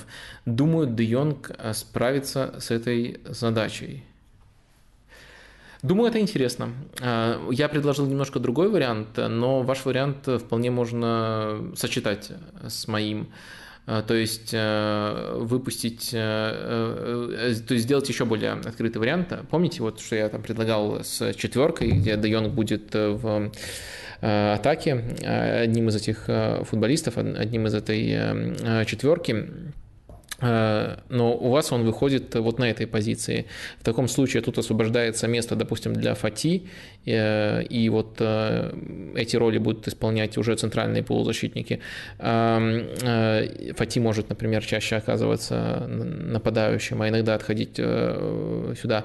А ромп будут, ромп или квадрат будут делать игроки с участием Де Йонга. Проблема уязвимость контратакам. Будет 2 в 2 оставаться у Интера хорошие, хорошие, как правило, комбинирующие игроки э, в атаке выходят, э, и можно перебрасывать э, прессинг сразу после отбора. Это будет очень опасная ситуация. Но если вы... Ну, это, это интересно, это хорошо дополняется тем, как я вижу потенциал для роста Барселоны в этом матче. Просто я предложил немножко другое решение, которое основано на изменениях вот тут, вот в этой зоне, в левом полуфланге. Но мне кажется, одно другого не исключает, э, и по цепочке использование Де Йонга в такой роли э, может привести к похожим последствиям. А можно, действительно, как я сказал, сочетать эти два приема, но тогда будет оставаться э, очень рискованная ситуация под контратаки. Сколько вопросов по этому матчу, какой к нему интерес. Как будто это финал Лиги Чемпионов. Я думаю, нужно было делать стрим после Барселоны, Мальорки, и тоже было бы столько же вопросов. Барселону сейчас все любят. А, так, вопрос про судейскую теорию заговора, про того, одного и того же арбитра Навар у Барселоны. Ну, не готов я в такое погружаться. А, давайте дальше. Что думаю, думаю про ключевое решение и почему оно было таким, я свое предположение высказал. Если Де Йонг травмирован, то ваша идея на следующий матч Барса в опорке с Бускетсом может выйти Кисье? А, думаю, может. Это, конечно, другие качества, но структурно это будет э, весьма похоже. Но это, это, это может предполагать немножко другую динамику, потому что Кисье, если мы рассматриваем как атакующую единицу, Кисье может э, в первую очередь делать рывки до штрафной. Э, следовательно, нужно, нужно использовать его так, чтобы, чтобы он мог делать эти, эти рывки. Позиции других футболистов видоизменить так, чтобы это было логично и это работало.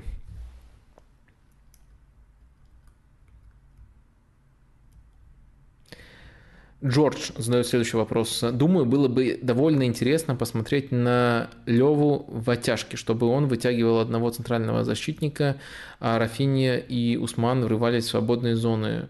Что скажешь, Вадим?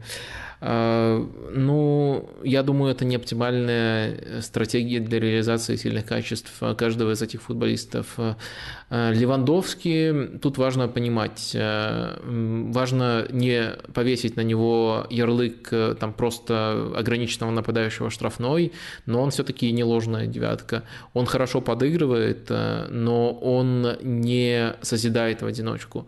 И вот опускаться таким образом, особенно если за ним не пойдет центральный защитник. Я думаю, это, это, это, этим можно удивить на каком-то этапе в, в отдельных эпизодах, но я не думаю, что это будет работать, и тем более работать Э, долгосрочно. Э, дальше, если мы говорим про Рафинию и Дембеле, то по качествам они, наверное, могут и так открываться, и там в контратаках, э, когда это неизбежно и необходимо, они так открываются. Но в целом, если мы берем базовое предпочтение, то обратите внимание, как сильно и тот, и другой любит получать мяч в ноги. Э, они скорее отойдут на 5 метров глубже, чтобы получить мяч в ноги и потом начать э, один из своих фирменных проходов, э, чем сделают 5 рывков, один из, за один из которых будут вознаграждены пасом. Для них это немножко противоестественно.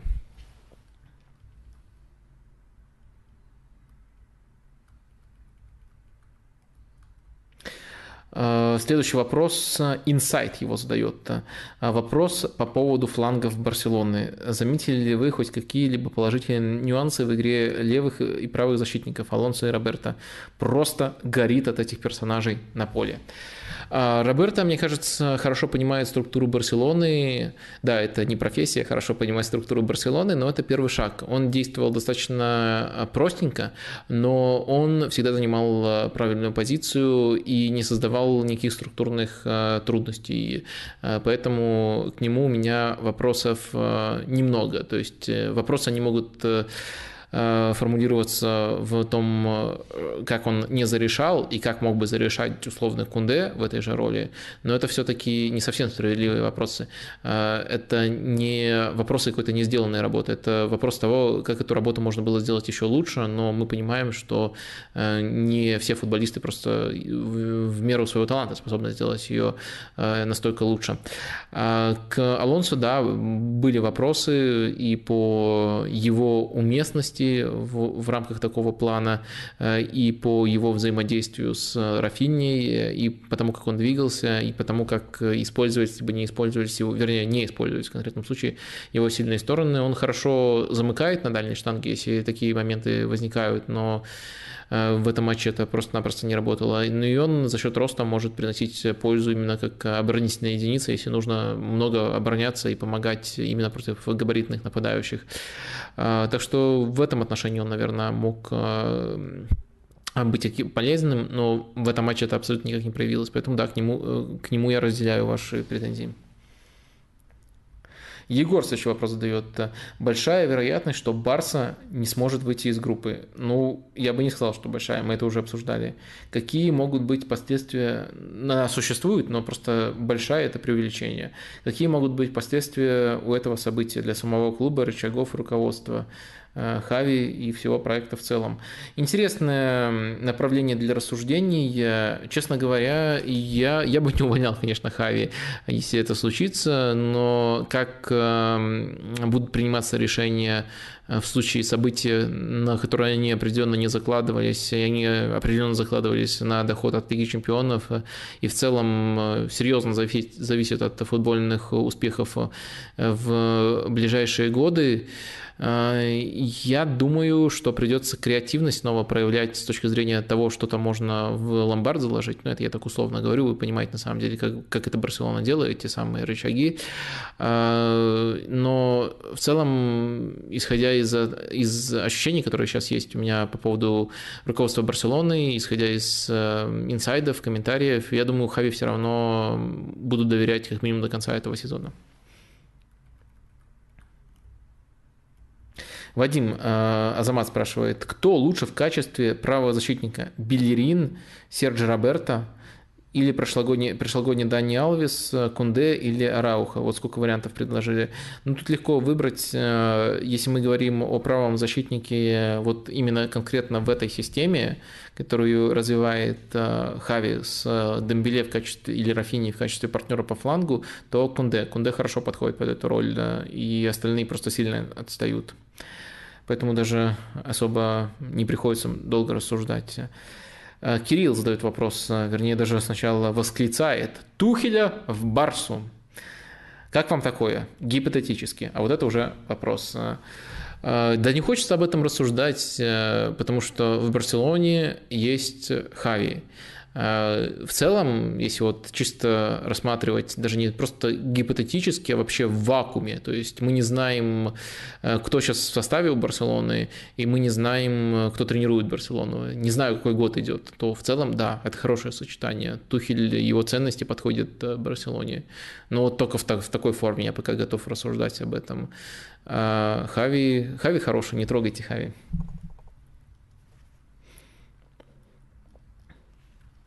О, пошли уже вопросы не про Барсу. Может, может быть, кто-то там ждал-ждал, когда, когда закончится про Барсу. Вот пошли не про Барсу. А, как считаете, Дмитрий спрашивает, должен ли Мэдисон а, с учетом своей великолепной формы поехать на, на ЧМ и вместо кого? Я думаю, что пока эта великолепная форма длится недостаточно долго, там огромные заявки, и теоретизировать сейчас, э, кто поедет, кто не поедет, это слишком долго. А, в целом, я не вижу Мэдисона именно ключевым игроком. Поедет ли он э, в обойме, не поедет он в обойме, ну, я думаю, это не столь принципиальный вопрос. Иван задает, можно ли создать прошлогодний треугольник на левом фланге с Бальде? Думаю, проблема с предсказуемой думаю, что проблему с, предсказуем... проблему с предсказуемой атакой можно решить, если поставить на левый фланг Торреса или Фати здоровым и уверенным. Ну, Бальде, Фати – это то, что мы видели после замены на 64-й минут, минуте, и конкретно вот в такой ситуации, когда уже Барса спешит, когда Барса уже уступает, это не сильно изменило игру, но это сделало игру чуть разнообразнее, с вами соглашусь. Барселона начала вешать с двух флангов. Это, наверное, не то, что нужно для того, чтобы, э, для того, чтобы вскрыть э, соперника в такой ситуации, или для того, чтобы, по крайней мере, эм, сделать эти навесы менее предсказуемыми, то есть э, каким-то образом перед навесом заготовить для себя выгодную ситуацию. Это не казалось каким-то решением. А в целом строить с ними решение, но вот не в таком режиме, когда ты выпускаешь их, э, мы проигрываем 1-0, остается там 30 с лишним минут, э, нате, решайте. Э, не в такой ситуации, а в целом строить с ними решение можно.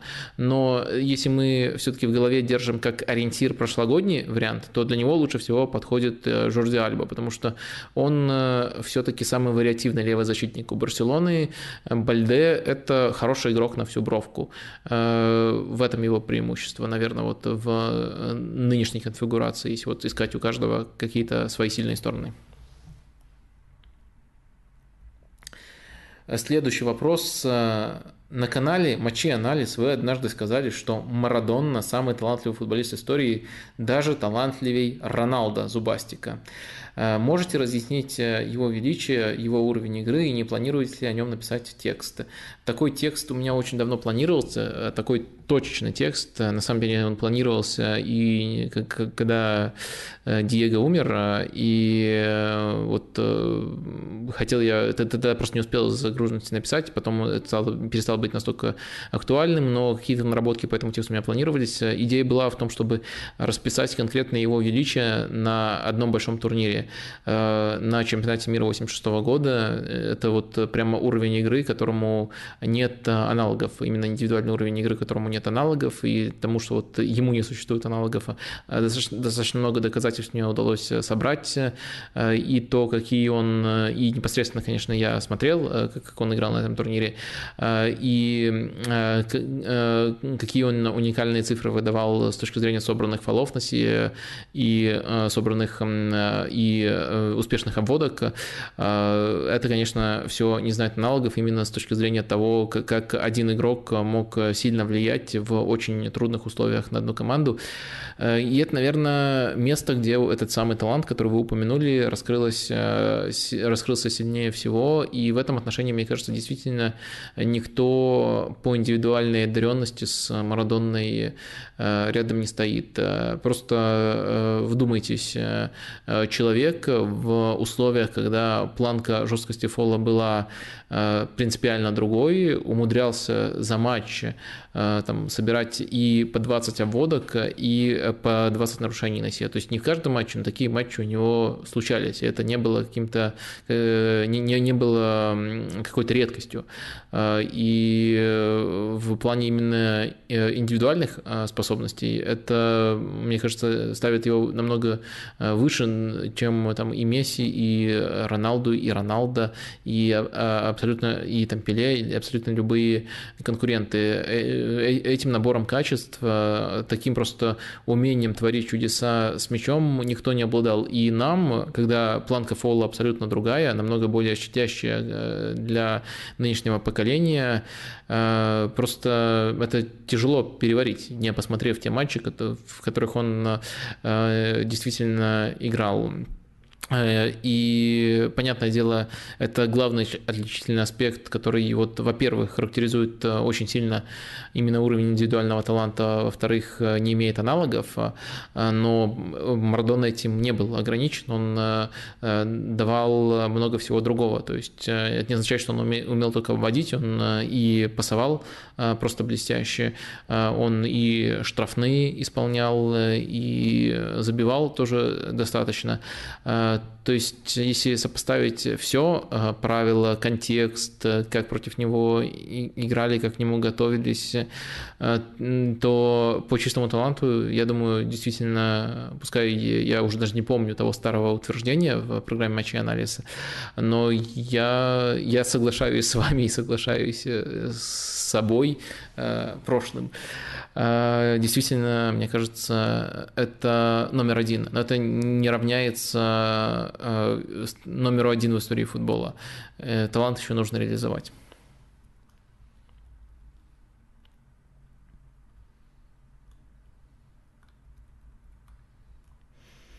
Вадим, что вы думаете о перспективах схемы 4-4-2 у Гвардиолы? Э, против Копенгагена использовалась такая схема, ну, там вышли просто и Альварес, и Холланд э, вместе. На самом деле э, важно понимать, что структурно мало что изменилось в том, как действует Манчестер Сити. А, ну вот, смотрите, 4-4-2, а, вроде как, а, как, Гвардиола, надо, надо менять картинку срочно, это Гвардиола настоящий еретик и костер там для него. 4-4-2 играет. На самом деле, что мы наблюдаем? Мы наблюдаем тут э, Холланда, как обычно, просто рядом с ним был Альварес, а не Дебрёйна, просто обычно там формально вот так, такая схема, и там э, Дебрёйна э, постепенно либо там с позиции десятки, либо из центра полузащиты выходит поддерживать прессинг, и дальше вот те же самые ходы. То есть, по сути, ничего не поменялось, э, только Альварес вместо Дебрёйна и эту схему рисуют как 4-4-2. Можно было бы немножко по-другому нарисовать, если бы было немножко другое наполнение, если бы было более привычно для тех, кто эту схему рисует. Если смотреть структуру в атаке, то там вообще еще, еще меньше изменений. Э, мы видим там вот Грилиш на одном фланге, Морес на другом, тут Бернарду, и, по сути, такая же структура, как эм, обычно э, у Сити в атаке. Вообще э, никаких изменений нету. Так что это формальность э, и где-то даже ограничение вообще того, как мы можем цифрами описывать схемы. То есть вроде как у нас тут сенсация, и Гвардиола использовал 4-4-2, а на практике это просто Гвардиола в этом матче играл без Дебрёйна и выпустил немного другого по профилю игрока в почти аналогичной роли. И нельзя сказать, что это совсем не изменило Манчестер Сити, но это уж точно не другая система игры. Это просто вот э, вынудило записать таким образом тех, кто э, следил за этим в данном матче. Вот так все просто тут.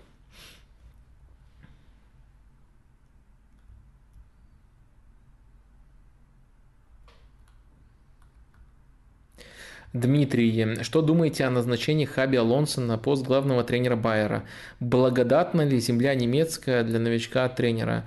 Ну, земля немецкая точно его не удивит. Он там играл в Баварии, добился серьезных успехов. А, а сказать мало что могу, кроме базовых вещей.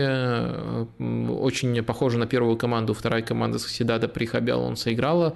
Это вполне себе барселонский футбол Соседат на это ориентируется, но, следовательно, Хаби как тренер второй команды, на это тоже очень сильно ориентировался. Хвалили его регулярно, игроки постепенно пробивались в первую команду, хорошую работу он э, проделывал. Желаю ему удачи, но э, чего-то детального, какими-то уникальными знаниями о его работе ранее не могу э, поделиться, но назначение, конечно, очень интересное.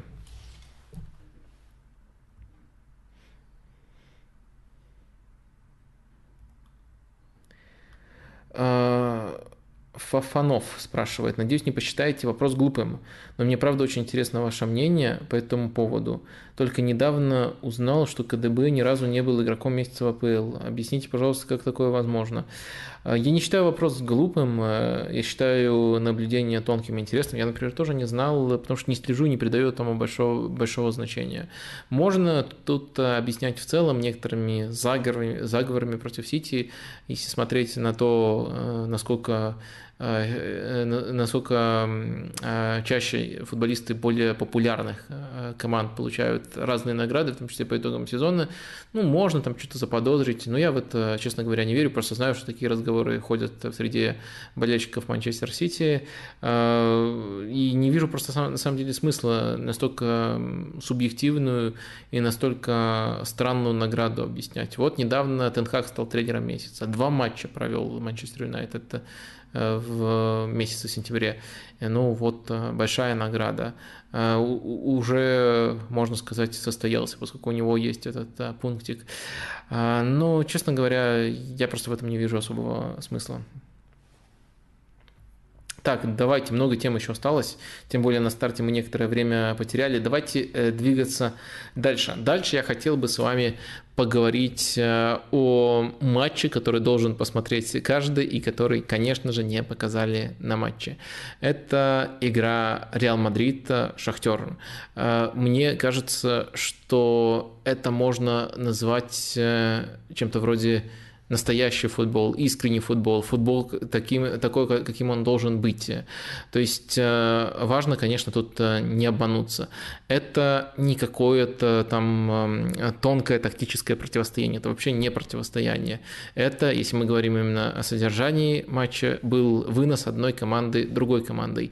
Но смотреть за тем, как эти команды строили игру, было настоящим наслаждением. То есть если для вас главная ценность, я думаю, для многих многих это так, э, в футболе это пас, то, как с помощью паса, интеллектуального паса можно выстраивать игру, и то, как, вопреки всему, команды это пытаются делать. Обе, обе кстати, можно сказать, хуже прессинговали, Э, чем играли с мячом. И обе фанатично старались играть с мячом коротко. То есть если вот такой набор ценностей э, соответствует э, вашему представлению о прекрасном, то есть и игра в пас на высоком уровне у двух команд, и намерение разыгрывать именно коротко у двух команд, и вот это вот умение играть в пас э, в целом перевешивает, там были отдельные эпизоды, например, даже Реал после одного из таких эпизодов забил гол, э, это умение играть в пас в целом перевешивает умение соперника организовывать э, прессинг. Если вам вот нравится такой футбол, я считаю этот футбол достаточно чистым и интересным. Чистота в данном случае это то, насколько он осмысленный, насколько в нем меньше хаоса, чем мы привыкли. А, хаос тут был, но он был только в реализации, поскольку Реал действительно должен был забить значительно больше. Но вот если смотреть на это как э, на зрелище, вот э, интеллектуальное э, творение одной команды против интеллектуального творения другой команды, и команды пытаются именно творить, а не разрушать, потому что даже через высокий прессинг можно разрушать. А вот тут две команды именно творили и творили говорили. Очень-очень э, здорово, но Э, думаю, тут даже если вы не видели этот матч, э, я думаю, для вас не станет большим спойлером, что Реал творит намного лучше, э, чем Шахтер. Но вот это намерение, оно было, вот этот рисунок, он был возможен только если есть намерение у двух сторон. И у Шахтера оно тоже было. Шахтер внес большой вклад в этот потрясающий матч. Я думаю, что я достаточно точно описал, для кого этот матч может быть лучшим в сезоне. Вот для меня, с моими ценностями, с моим взглядом на футбол, это действительно лучший матч в сезоне. Это, э, давайте вычеркивать, не самый конкурентный матч в сезоне, это не самый тактически насыщенный матч э, в сезоне. Э, что еще там можно? Наверное, там не самый напряженный, не самый интригующий, там зарубы какой-то тоже не было. Все это вот вычеркнули, все эти оговорки сделали.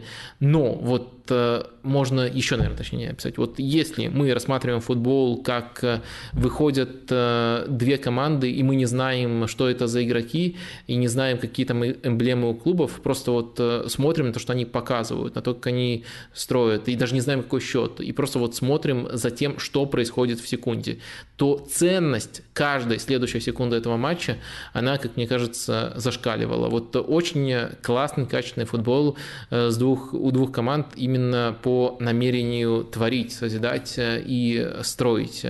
Вот этим он меня впечатлил. Я думаю, это достаточно конкретная формулировка, чтобы вам понять, стоит ли там с этим матчем ознакомиться. Мне он очень сильно понравился, буквально каждую секунду наслаждался, э, а иногда так бывает, что даже если матч в целом хороший, каждой секундой ты насладиться не можешь. А вот в этом матче э, такое э, удовольствие было. Давайте немножко все-таки погрузимся в тактические детали, хотя, как я сказал, главное тут вот это именно это умение команды, стремление команд творить. Что команды делали и чем они в том числе в тактическом плане мне э, понравились.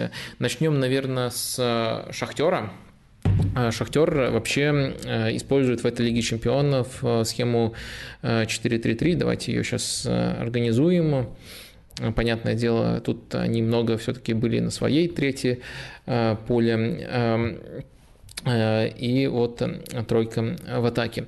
А, когда атаки развиваются, что у Шахтера интересного э, происходит? Какие трансформации, за которыми можно следить? Как правило, мы видим заполнение поля таким вот образом. Наверное, вот так это можно описать. То есть достаточно частая структура. Казалось бы, мы видим ее у многих команд. На самом деле у Манчестер Сити очень часто можно было нечто подобное наблюдать в этом сезоне.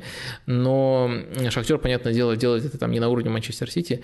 Но тут есть уникальная э, фишка, э, которая, помимо того, что вот многие команды делают, э, она заключается в гибкости наполнения многих позиций. Вот тут очень часто так бывает, что все три центральных полузащитника, то есть Степаненко, Эм, э, так, э, Степаненко, Бондаренко и э, чувак восьмой номер, который очень классно Судаков пасует, по-моему, так его фамилия. Вот как я опозорился в прямом эфире. Например, такое сочетание возможно.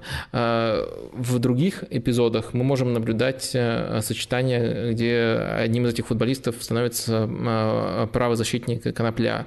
Эм, и вот э, такие ротации э, с соблюдением общей структуры, они очень-очень на продвинутом уровне. То есть э, структура соблюдается, а э, вот наполнение, кто тут играет, э, может быть очень разным. А от всех трех полузащитников до опорника плюс два, два крайних защитника. И тоже тут могут по-разному вот эти вот позиции заполняться. Может Мудрик тут, может Мудрик тут. То есть вот, вот, вот эта вот гибкость гибкость в рамках общей структуры, она впечатляет, ну и, конечно, еще сильнее впечатляет, что Шахтер эту идею умудряется показывать э, даже против таких соперников, как Реал. Э, можно было, допустим, э, против того же Лейпцига в излишней оборонительности упрекать Шахтер, хотя кто будет их упрекать, когда все понимают, в каких условиях они готовятся. Но они не играли смело без мяча. Но в каждом матче, абсолютно в каждом матче, если мы смотрим, как они разыгрывают и как они творят, строят, созидают, э, это действительно очень смело и очень э, интересно во всех отношениях. Э, так, наверное, можно перейти и э, к Реалу, вернее даже так, э, мы постепенно перейдем к Реалу через ваш вопрос. Просто конкретно про схему Реала прилетел очень интересный вопрос. Он формулируется так. Нужна пояснительная бригада по, по тактике Анчелоти против Шахтера. Э, это было 4-4-2 с Родриго и Бензема в атаке, или местами даже казалось 4-2-4 с Кроссом и Чумани в качестве разыгрывающих опорников. В любом случае идея очень понравилась. Э, дальше, продолжение. Оцените важность Вальверда в этой схеме. Возможно ли его как-то заменить, ведь вернется Модрич. Э, он всю бровку не вспашет, как Феде. Объясните, пожалуйста, перспективы этой схемы с более сильными статусными командами. Э, вот так, такой набор вопросов. Для начала давайте эту схему изобразим. У Реала, Реал, конечно, повыше располагался. Так, так, и вот так вот. Э, скорее всего, я бы ее все-таки записывал не как вы приводите, а как 4, 2, 3, 1 с Родриго под нападающим. Э, ну и э, в любом э, случае динамика скорее была такой, что вот чистой пары форвардов практически никогда не наблюдалось, даже если Бензема чаще опускался. Но скорее Бензема опускался, Родриго стартовал, Родриго потом открывался, но скорее вот так вот Родриго тут, Бензема тут, я бы так эту схему записал. Но важно не как мы ее записываем, мы это уже сегодня выяснили, важно то, как игроки внутри этой схемы взаимодействуют. Я думаю, основной мотив для того, чтобы переходить на эту схему, помимо отсутствия Модрича, это еще форма Родриго. Во-первых, э, он находится просто в хорошей форме, а во-вторых, э, он обрел эту форму, играя максимально близко вот именно к центральной зоне. Тогда просто не было Бензема. И мне кажется, Анчелотти захотел сохранить два, это элемента, два этих элемента. И его позицию, близкую к центральной зоне, и захотел э, просто его в старте сохранить. В итоге у Анчелотти, который под игроков очень охотно адаптируется, родилась вот именно такая схема проблема. Э, тут, э, помимо того, что вы уже отметили, я бы еще обратил внимание на то, что поменялась роль Бензема. В этом матче мы обычно знаем Бензема как очень э, вариативного игрока, как э, бродящего нападающего, который в любом направлении может э, сваливаться и в штрафности здорово проявляет. Но в этом матче Бензема, наверное, чуть ли не в самом чистом виде за всю свою карьеру играл ложную девятку. Столько эпизодов было прямо эталонных, когда он как ложная девятка опускается, развивает разворачивает атаку. Для него в рамках этой схемы не просто там два варианта, даже три варианта с учетом Вальверда создается, но два как минимум, если Вальверда больше помогал полузащите в каких-то эпизодах. И как ложная девятка Бензема может э, и там э, пяточкой и разрезать после разворота, э, и в касание направить атаку нужным образом. И, конечно, он делает это просто на невероятном уровне. Потрясающее возвращение Бензема, очень здорово он себя в этой, в этой встрече, конечно же, проявил.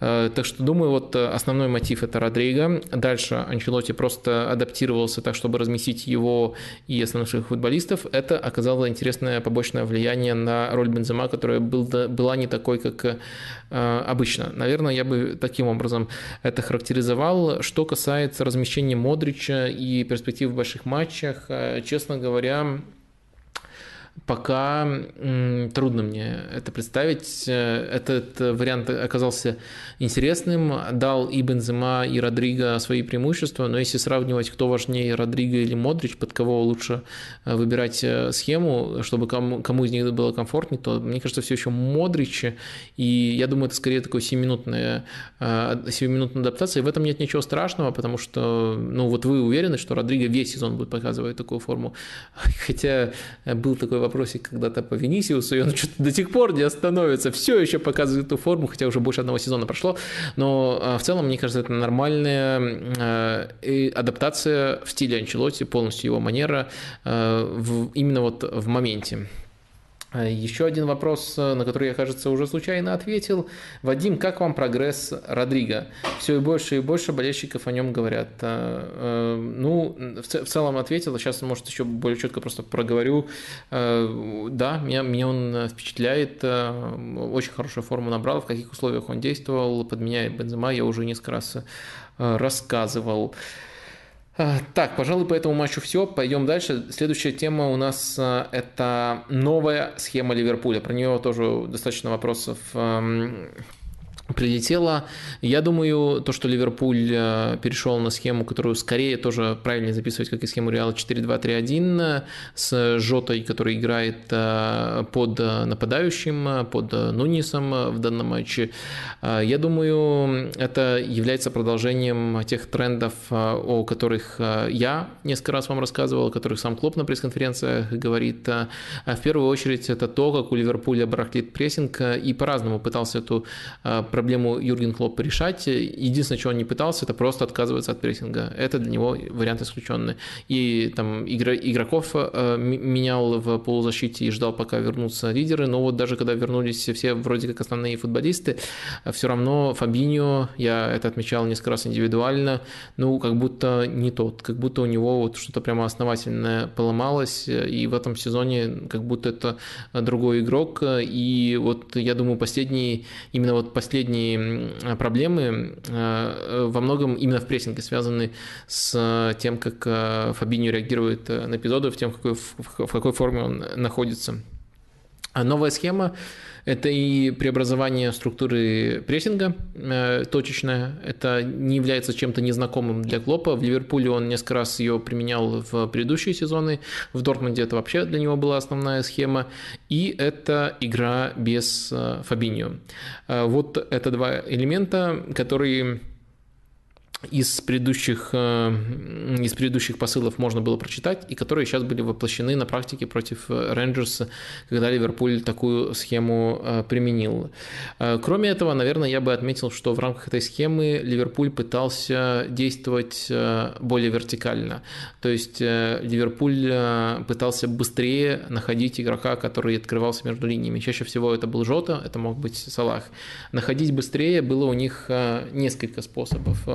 Если у Рейнджерса есть дыра, которую вскрывает Жота, тогда можно просто продвинуть через э, тяга. То есть тяга дает передачу разрезающую, и уже вот тут вот есть Жота, варианты, четверка атакующая. Ливерпуль успел организовать атаку в этом сценарии до того, как Рейнджерс сядет. Второй вариант – это выманивание в прессинг и перебрасывание кем-то из игроков. Это может быть тренд, даже Алисон может быть этого прессинга. И дальше там, как правило, в разных сочетаниях ну, создавалась структура, где вот три футболиста боролись за мяч, один читал подбор, но сам пас делался только тогда, когда вот игрок в этой в опорной зоне, допустим, тоже Джота, он, э, э, он оказывался в одиночестве, то есть когда уже опорники ушли прессинговать, только тогда делался этот пас. Э, и эм, общая особенность, что вот такой игры через тяга, если он уже видит этот провал, что вот выманивание и перебрасывание в том, что это более вертикально, чем мы привыкли видеть от Ливерпуля. И это тоже с использованием конкретно новой схемы, вот этого нового расположения. Мне кажется, таким достаточно структурным способом играть даже в дальние передачи, Юрген Клоп э, как бы говорит, вот передает кому-то привет, условному э, раннику. Даже если я перейду на эту схему и буду прессинговать э, по-вашему, все равно я буду делать это более тонко, более интеллектуально, и даже лонгболы у меня будут через специально заготовленную структуру. Какой же все-таки Юрген Клоп крутой. А, Наверное, вот так можно описать изменения в рамках этой схемы и мотивы вообще, зачем э, Ливерпуль перешел. А что еще тут э, можно отметить? Наверное, очевидный вопрос, может ли это стать долгосрочным вариантом. Я, честно говоря, в этом сильно сомневаюсь. Во-первых, э, попытки заигрывать с этой схемой были раньше, но основная идея Ливерпуля 4-3-3 в этой конкуренции всегда побеждала. Ну и все-таки я думаю, что когда все у Ливерпуля будут, будут здоровы и в нормальной форме, э, надеюсь, это еще будет, вернее, даже не все, все могут быть, может быть, такого никогда уже не будет э, в этом сезоне, но Э, в ключевых зонах, в полузащите, которая сильнее всего барахлила в прессинге, э, я думаю, тогда мы снова э, увидим традиционную схему. А сейчас в конкретный отрезок для того, чтобы замаскировать конкретные трудности, очень неплохой вариант предложил Юрген Клоп. Если кто-то не видел матч, то, конечно же, абсолютно по делу Ливерпуль победил, полностью доминировал в этом матче, мог еще больше задел себе создать, только в конце некоторые проблемы там против Рейнджерс испытал, финал, но в целом это очень убедительный матч. Понятное дело, это Рейнджерс, и это Рейнджерс на Энфилде, поэтому иначе быть не должно было, и это не, не, не говорит о том, что все перевернулось, и Ливерпуль там прям вернулся, пока рано о таком говорить, но этот матч был очень убедительным, и новую схему обсудить стоило, и обсудим ее еще глубже с помощью ваших вопросов. Навеянная Лига Чемпионов, э, но давно пора выяснить.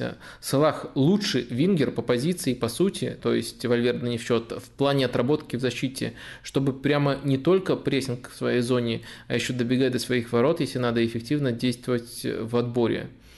Э, интересное наблюдение, но я кардинально с ним э, не согласен.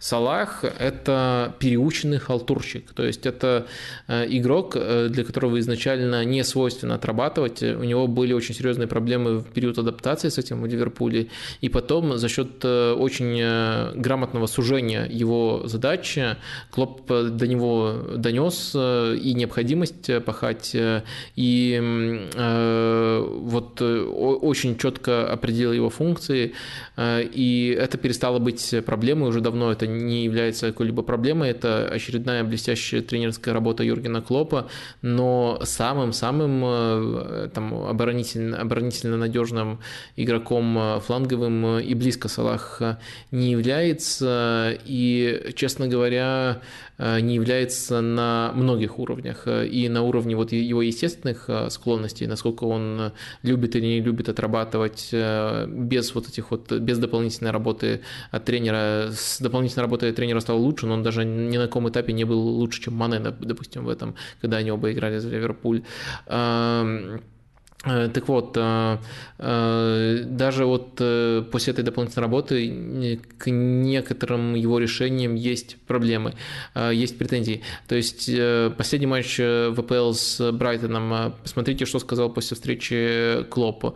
Он поделил матч на отрезки, там вот стартовые, где они не ожидали схему Брайтона, потом отрезок доминирования и потом концовка, где Ливерпуль упустил контроль, и упустил контроль, как Клоп это описывал, из-за того, что не понимали, что мы делаем, сидим у своих ворот, либо идем прессинговать. Был вот такой рассинхрон. И если э, сам Клоп этого не называет, но если посмотреть, э, откуда, кто был источником этого рассинхрона, кто в неподходящий момент без поддержки шел в давление э, и провоцировал некоторую неопределенность, им был как раз-таки Салах. Можно вот так вот сначала послушать Клопа, потом посмотреть конкретный отрезок, о котором идет речь. В игре без мяча у него достаточно пробелов, но, конечно, он при Клопе очень сильно прибавил, и структура Ливерпуля, где все помогают э, всем, она помогает э, и ему, безусловно, но вот э, такой, такой ярлык на него повесить я не могу. Так что нет, нет, все-таки точно, точно не, не Салах, и постарался конкретно вот описать, э, почему я не вижу его таким образом. Следующий вопрос. У Фабини в Ливерпуле спад. Также есть ощущение, что спад и у Ван Дейка. Это я только визуально могу подсветить, так как не смотрел статистику. Вопрос, заметили вы изменения в схеме, которые могли бы к этому привести? Подтверждается ли спад э, на данных? Стримы огонь, слушаю с удовольствием каждый раз и всем рекомендую. Спасибо вам огромное. Э, тут э, два вопроса получается. Есть ли спад и подтверждается ли на данных? Ну, э, если говорить о данных, то тут скорее этот вопрос интересен в теоретической плоскости. Какими данными вы можете подтвердить, особенно в открытом доступе, спад таких футболистов, как Фабиньо и Ван Дейк, у которых главные, у которых главные функции – это именно своевременность оборонительных действий, которые не, не обязательно даже заканчиваются переходом мяча от одной команде к другой. Вот э, можете просто тоже поразмыслить и сказать, в каких данных это отразится. В отборах и в перехватах это э, не отразится, это не показывает, как часто они оказывались в нужной позиции э, или не оказывались в нужной позиции. Э, оборонительные данные очень-очень сильно нуждаются в контексте, и просто-напросто тяжело именно игроков этих позиций оценивать через, и тем более их колебания в их форме оценивать через цифры. Они нам мало что могут сказать, но кроме совсем очевидных очевидных, э, э, если игрока часто обводят, либо если он часто проигрывает верховые дуэли, то мы можем сказать, что его часто обводят, либо он часто проигрывает верховые дуэли. Но это достаточно объективный факт, и это даже про полный спад нам тоже не говорило. А оценить всю оборонительную игру, которая просто основана на том, что э, в там, 95% времени тебе нужно просто оказываться в правильной позиции, и это не завершается не завершается отборами, ну, в статистике это не, пос... это, это, это не отобразится просто. Поэтому тут э, невозможно было бы это подтвердить э, именно через цифры, тем более цифры, которые есть в открытом доступе. Если вы думаете иначе, можете поразмыслить, какие цифры вы бы хотели увидеть как индикатор этого спада. А я, может быть, объясню вам, почему, почему это не совсем корректно использовать эти цифры, потому что я таких цифр не знаю. Может быть, вы меня удивите и построите какую-нибудь неожиданную логическую цепочку. А что касается, есть ли спад или нет, ну, Фабиньо много раз говорил, мне уже даже стыдно становится перед Фабиньо, что я, я, я превращаюсь на глазах в его хейтера, на самом деле я не являюсь его хейтером, я являюсь его критиком в текущем моменте, ни больше, ни меньше. А, согласен с вами полностью. Что касается Ван Дейка, возможно, этот вопрос сформулировался, вы там даже пишете, что изначально написали его в понедельник, а, возможно, этот вопрос сформулировался после матча с Брайтоном, и да, матч с Брайтоном, особенно первый тайм. Э, это, возможно, худший перформанс Ван Дейка, который я могу вспомнить э, в Ливерпуле. Э, очень много нетипичных для себя ошибок он допускает. А также критиковали его, я эти матчи полностью не видел за перформансы в сборной Голландии активно. Так что тоже можно предположить, что у него плохой отрезок, но это несравнимо. Несравнимо с Фабиньо. Ван Дейк какой-то структурной проблемы сейчас не создает, просто он ошибается больше, чем обычно. Ну, избрать, например, прямо аномальная серия ошибок у него в очень короткий отрезок уместилась. Э, именно не каких-то привозов, а вот именно ошибок э, позиционных, которые, которые часто он себе э, не позволяет. В этом отношении у Ван Дейка относительно себя спад, но это как бы разные степени спада. У Фабиньо он намного более глубокий. Следующий вопрос достаточно объемный, но содержательный. Еще до матча Ливерпуль Рейнджерс подумал, что красным необходимы изменения в прессинге. Так оно и вышло. На меня навели, э, меня навели, э, на мысль меня навели, навела, навели встречи э, команд Юргена, команды Юргена Клопа в этом сезоне против Брайтона, против Наполи. Часто складывается впечатление, что сейчас соперник детально готов к структуре прессинга Ливерпуля и на стартовом отрезке сильно доминирует за счет этого компонента. Да, красные впоследствии адаптируются возвращают себе инициативу, но дают сделать задел сопернику. Поэтому вижу эту проблему довольно системной и тревожной. Как вы считаете, есть ли у новой структуры будущее? Э, ведь э, как-то в сезоне, э, в сезоне 19-20 Гвардиола тоже изменил структуру и перешел, и перешел на 4-4-2 в прессинге. С тех пор Сити от этой идеи не отходит. И, возможно, горожане стали только сильнее в этом направлении. Эм, хотя в том конкретном сезоне уступили попутно красным титул. А, смотрите, э, что тут нужно отметить. Э, я думаю, что очень разные проблемы были против Брайтона и Наполи. И в других матчах тоже они варьировались. Э, против Брайтона просто-напросто другую схему и даже другое количество защитников ожидал у соперника Клоп, и поэтому прессинг барахлил на первых минутах.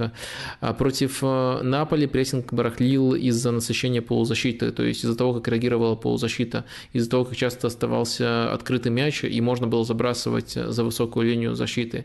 То есть это разные по характерам, характеру проблемы. То есть с Брайтоном э, сюрприз, плохая подготовка, как хотите называйте. С Наполи э, это внутри своего механизма неправильные реакции. Вот в чем разница. Это проблема прессинга была, но она была разной в разных матчах. Чаще это были проблемы именно внутри своих механизмов.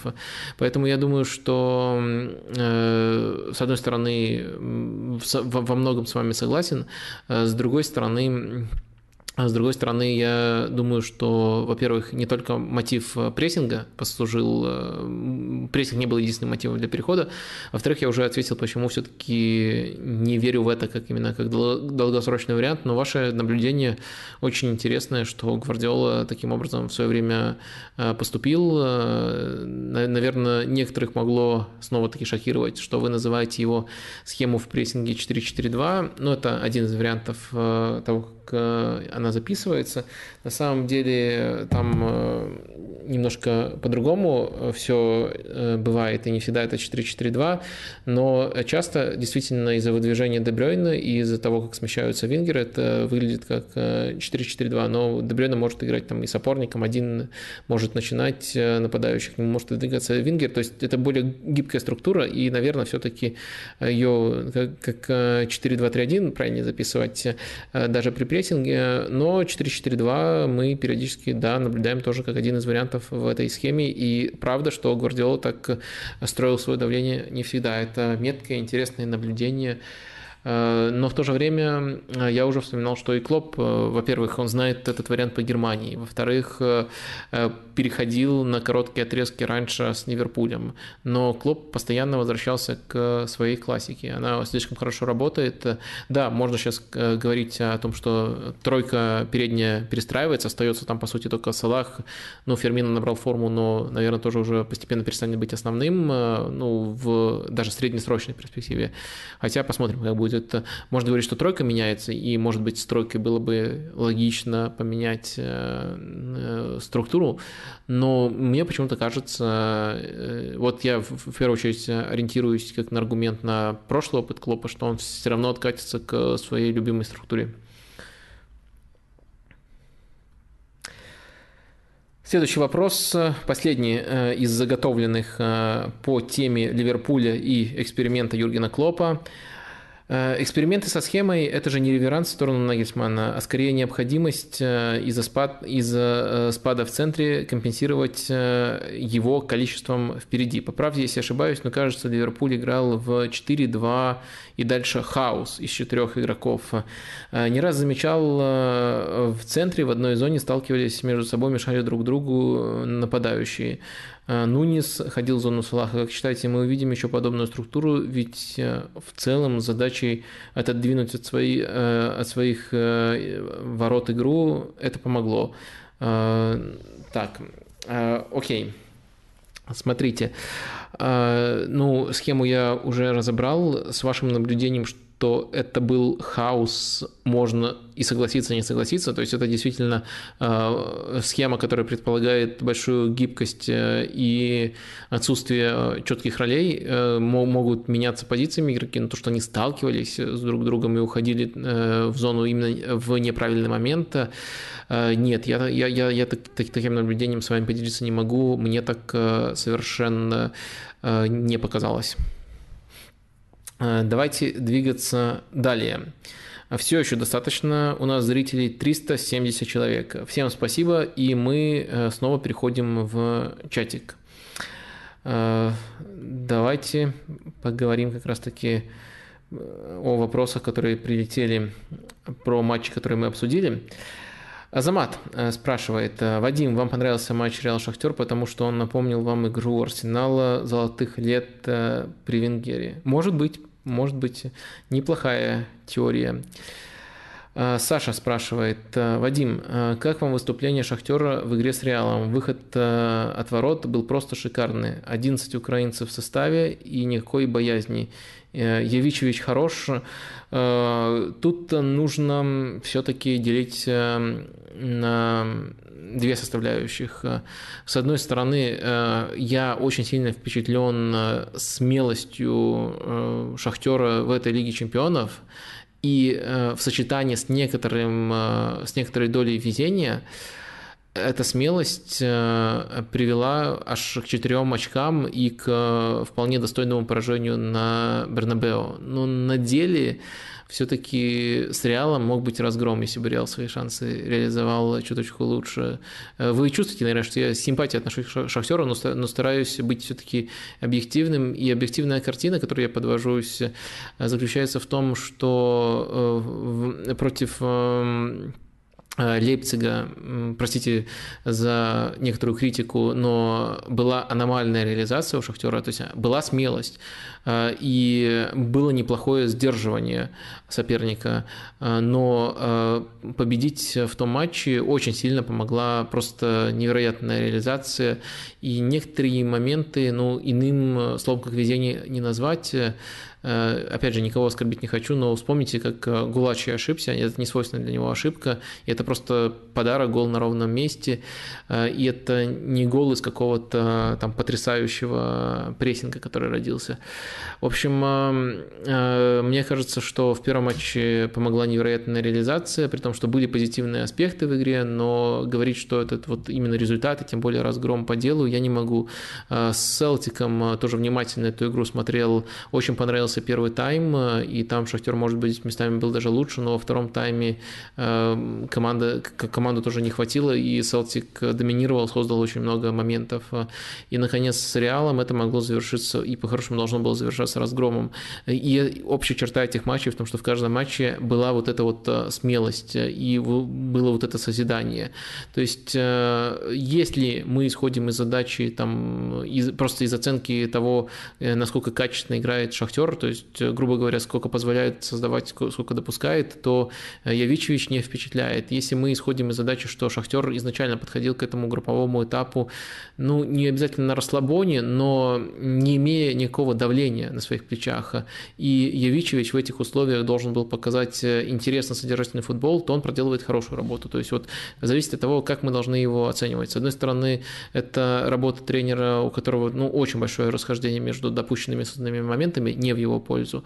И, наверное, даже если там парковал, парковал бы автобус в каждом матче Шахтер и не разыгрывал так смело, может быть, допустить удалось бы меньше. Может быть, автобус был бы там надежным, а Шахтер не паркует автобус. И это заслуживает уважения.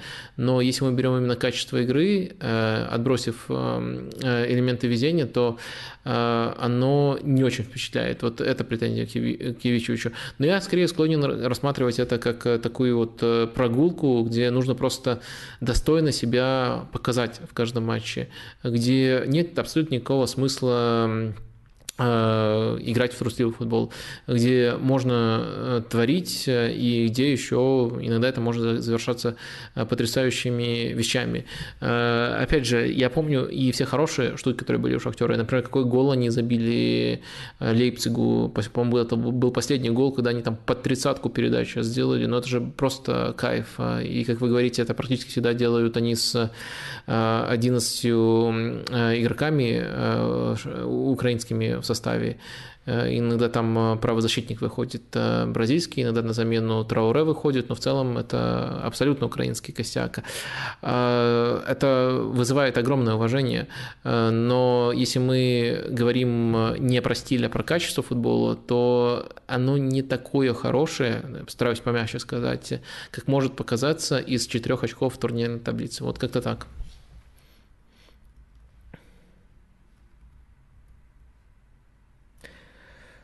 Так, про Клопа 4-3-3 уже рассуждали.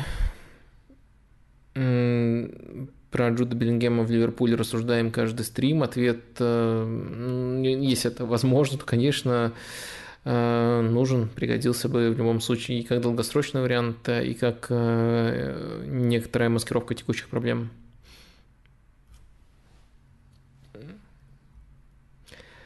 Дальше. Ощущение, что Нунис уже не адаптируется сразу же не пошло и все, ваше мнение. Я соглашусь, не, не, нестандартная позиция с Юргеном Клопом, конечно. Вот э, обычно не соглашаюсь, тут соглашусь, э, который на похожий вопрос э, буквально сегодня ответил, вернее, не ответил, а указал на количество моментов. Он сказал, что мы довольны тем, как все складывается у Нуниса, именно потому, что он часто оказывается в позициях, из которых нужно завершать.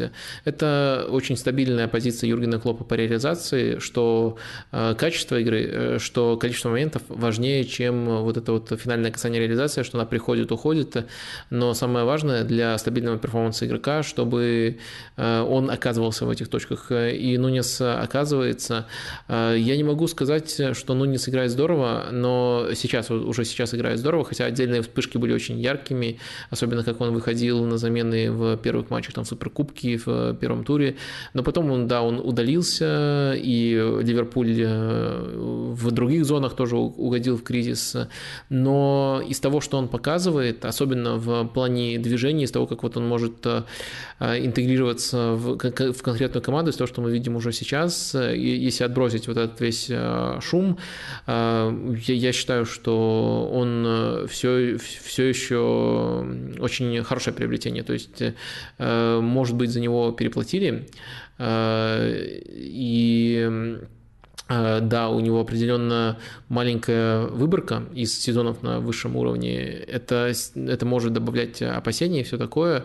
И аномальная реализация была в его пользу в прошлом сезоне, а до этого ее не было. Все это уместные аргументы для критики. Но если мы оцениваем э, не какие-то хайлайты, а игру игрока в целом, то я думаю, что Нунис сейчас себя проявляет э, достойно, даже не провально, а достойно. То есть э, удаление дебильное было, оно очень сильно ему подпортило траекторию и восприятие его в глазах людей. А, но если оценивать с холодной головой, то мне кажется, он э, показывает сейчас хороший футбол, но ему не хватает результативных действий. Хороший футбол – это не что-то абстрактное, это то, как часто он помогает партнерам и как часто он находит себя в ситуациях для гола. И, и то, и другое случается слишком часто, чтобы это игнорировать. Проекция в таких случаях всегда в пользу игрока. То есть он, если он показывает эти данные, то рано или поздно у него наладится. Просто ну, мы уже много раз это проговаривали, футбол – это спорт низкой результативности, на коротких дистанциях тут очень часто играет везение-невезение роль, и Нунес сейчас от этих перепадов э, страдает мысль, что он вообще не адаптируется, мне кажется категорически неправильной. Э, если бы э, все, что я говорю о его качествах, было бы теоретическим, если бы он не показывал этого и просто вот э, непонятно, что делал на поле, с вами, с вами можно было бы согласиться. А сейчас в, у аргумента, аргумент, в аргументах у критиков есть только то, что у него не очень хорошая статистика, что он не играет так много, как должен бы играть с таким э, ценником, в том числе еще на фоне очень хорошей формы Фермина. Э, вот эти аргументы. Но они мало состыкуются непосредственно с тем, что он показывает на поле. Они больше состыкуются с тем, что вы можете посмотреть в циферках, э, причем в самых таких бинарных циферках, сколько голов забито, сколько матчей сыграно. Как-то так.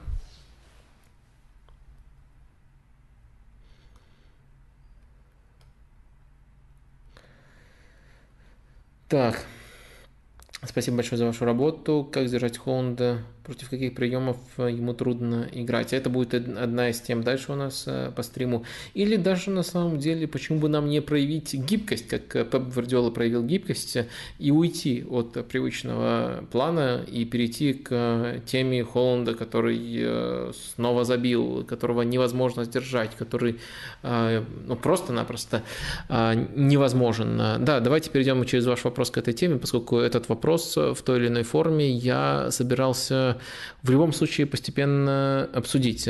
Наверное, начать можно с извинений перед Холландом, которые вот я конкретно ему приношу.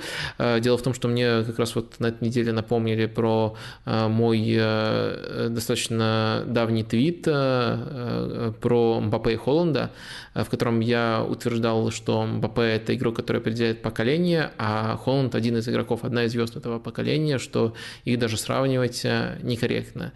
Ну, я с этого начал. Я приношу просто извинения. Я был прямо дичайше неправ. Даже если у Холланда не сложится супер-супер яркая карьера, которую сейчас все ожидают, если он не побьет там все истории, все э, рекорды результативности в истории футбола, то, что он уже показал, это достаточно уникально, чтобы не называть его так, как назвал его я, просто одним из звездных игроков поколения. Это определенно уникальный игрок, который тоже вместе с Мбаппе, с Трентом Александром Арнольдом и с другими игроками будет определять поколение, а не быть просто одним из его каких-то там фоновых э, элементов.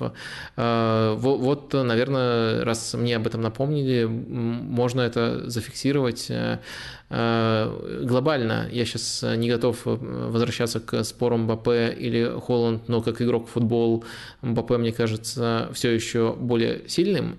Но это плохой момент, чтобы это упоминать, это плохой момент, чтобы об этом э, спорить, э, даже не столько потому, что ты этот э, спор не выиграешь, сколько потому, что по поводу одного из них, даже по поводу двух этих игроков, но в разные стороны, у людей сейчас очень горячие головы, поэтому это плохой момент для того, чтобы что-то тут объективно выяснять, тем более в масштабах таланта, в масштабах целых карьер. Но один момент можно даже сейчас прояснить, даже в этой ситуации – конечно, я тогда был по поводу Холланда неправ. Теперь давайте переходить э, от этой абстрактной ситуации к конкретной ситуации в Манчестер Сити. А, по Холланду, перед тем, как мы поговорим о том, как его теоретически можно сдержать, спойлер, у меня тоже нет, э, как и у тех, кому, у кого это на практике не получается, э, супер хороших советов, но какие-то направления выделить э, можно.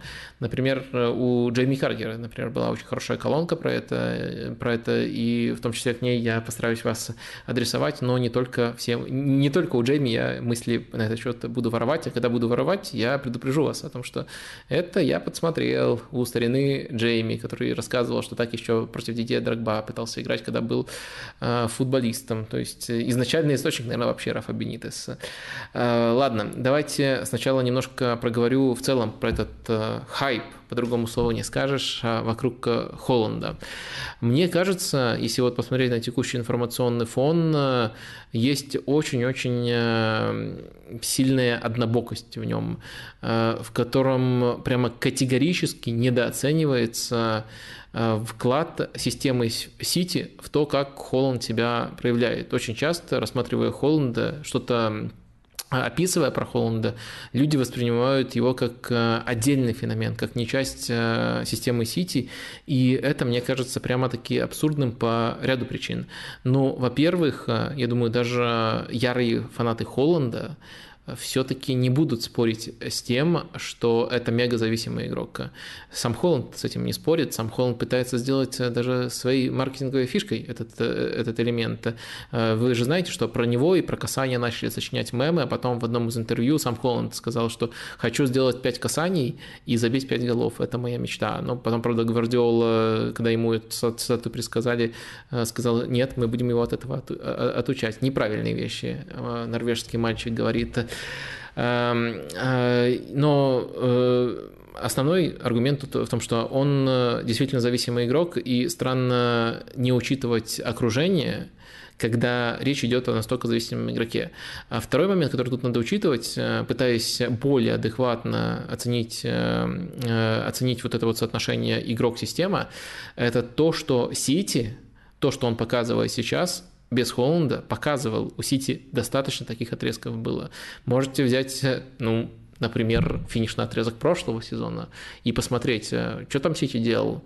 Э, в последних восьми матчах, например, э, выиграл сколько? Шесть, две ничьих, и разница мячей 29-8. Э, сейчас 29-9, даже на, на, на один хуже. То есть такие отрезки – это сильная, сильный перформанс Сити, но это не, не что-то уникальное. Э, в то же время таких отрезков у Холланда не было ни, ни в одном другом месте. И вот э, по, по, подумайте, исходя из этого, что тут важнее, система Сити для Холланда, либо Холланд для системы Сити – Э, я не говорю, что Холланд играет как-то плохо. Холланд играет не, не просто неплохо, Холланд играет гениально. Это не может оспариваться. Я говорю о восприятии этого и о попытках, очень нелепых, на мой взгляд, отделять одно от другого. Вот у других футболистов я этого не наблюдаю, а вот у Холланда наблюдаю, и хотелось бы немножко это проговорить. Ну вот такой вот совсем, мне кажется, аргумент, э, ну, скажем так, для чайников. Простите, если вы до сих пор не убеждены, и вот э, для вас тогда этот аргумент э, и такое, такое небольшое завуалированное оскорбление, за которое я заранее извиняюсь. Э, смотрите, э, если вот мы хотим проследить зависимость Холланда от системы Сити, те преимущества, те бонусы, которые она ему дает, можно посмотреть просто на один параметр. Мы вот смотрим на голы очень сильно, и давайте просто посмотрим, сколько голов Холланд забил после стандартов, и он не исполняет стандарты, он просто э, функция. Вот на каждом из этих стандартов а наготовки, э, заготовки исходят от системы, от Гвардиолы э, и от э, его штаба. В этом сезоне он уже забил 6 голов после стандартов, как правило, после угловых. За всю свою карьеру до Сити, знаете, сколько он забил? 6. То есть, если после этого вам не очевидно, насколько Э, само участие, само присутствие в системе Сити завышает статистику Холланда, который там блестяще себя проявляет в этих эпизодах, э, отлично вписался, и там Гвардиола под него блестяще адаптировался, все это правда, но как сильно сама система Сити завышает, и, и как сильно говорят про индивидуального Холланда, но не говорят про вот эту а, синергию между системой и игроком, меня вот это смущает, и некоторое возмущение я вот решил э, до вас э, донести.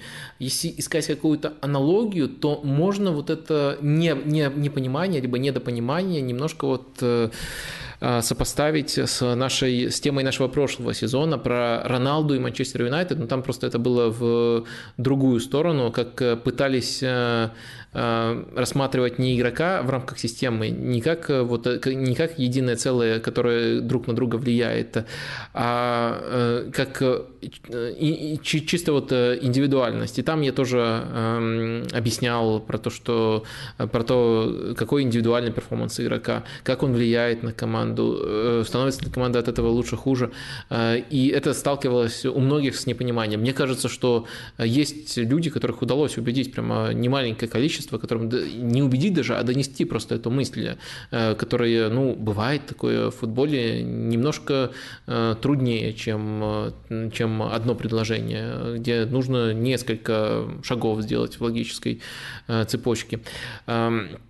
И с Холландом примерно, примерно такая же ситуация, только в немножко другую сторону. Но суть в том, что с другими игроками мы часто даже Э, мы часто даже интуитивно сопоставляем все как вот единое целое, как игрок э, часть системы, все таким образом критикуем, таким образом э, хвалим, а вот в каких-то радикальных случаях, может быть, когда игрок перестает быть просто футболистом, становится каким-то мировым феноменом, может быть, так это можно описать в случае Роналду, в случае Холланда, это почему-то начинает теряться. Может быть, потому что просто-напросто много каких-то совсем болельщиков-неофитов появляется у этих персонажей.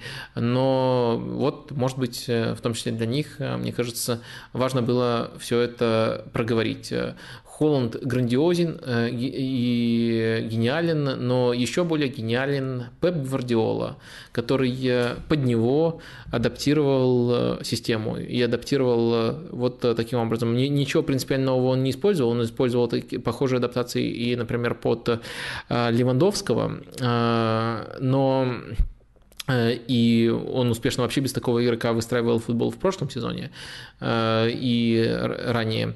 Э, но сейчас, когда у него есть Холланд, он, по-моему, просто блестяще адаптировался. Ну и по-настоящему, конечно, пугает мысль о том, что может случиться, когда Холланд еще станет Э, более интегрированным в эту систему, в том числе в плане игры в подыгрыше. Потому что это пока что и сам Гвардиола, и некоторые игроки об этом говорили, это пока что э, слабая сторона, но он э, развивается, в том числе в этом отношении. Давайте теперь после этого спича поговорим на основании вопросов про Холланда, и главный из них эм, как раз таки как его остановить. Э, вот он и в чатике появлялся, и появлялся до стрима. Э, самый лучший, конечно, вариант этот вопрос просто проигнорировать, поскольку хорошего ответа у меня нет. Но давайте попробуем какие-то ориентиры выбрать. А самое главное, что нужно понимать, играя против Холланда, на мой взгляд, это то, как ты будешь строить игру, какой командой ты являешься. Быть против Холланда командой э, неопределенной – самое худшее.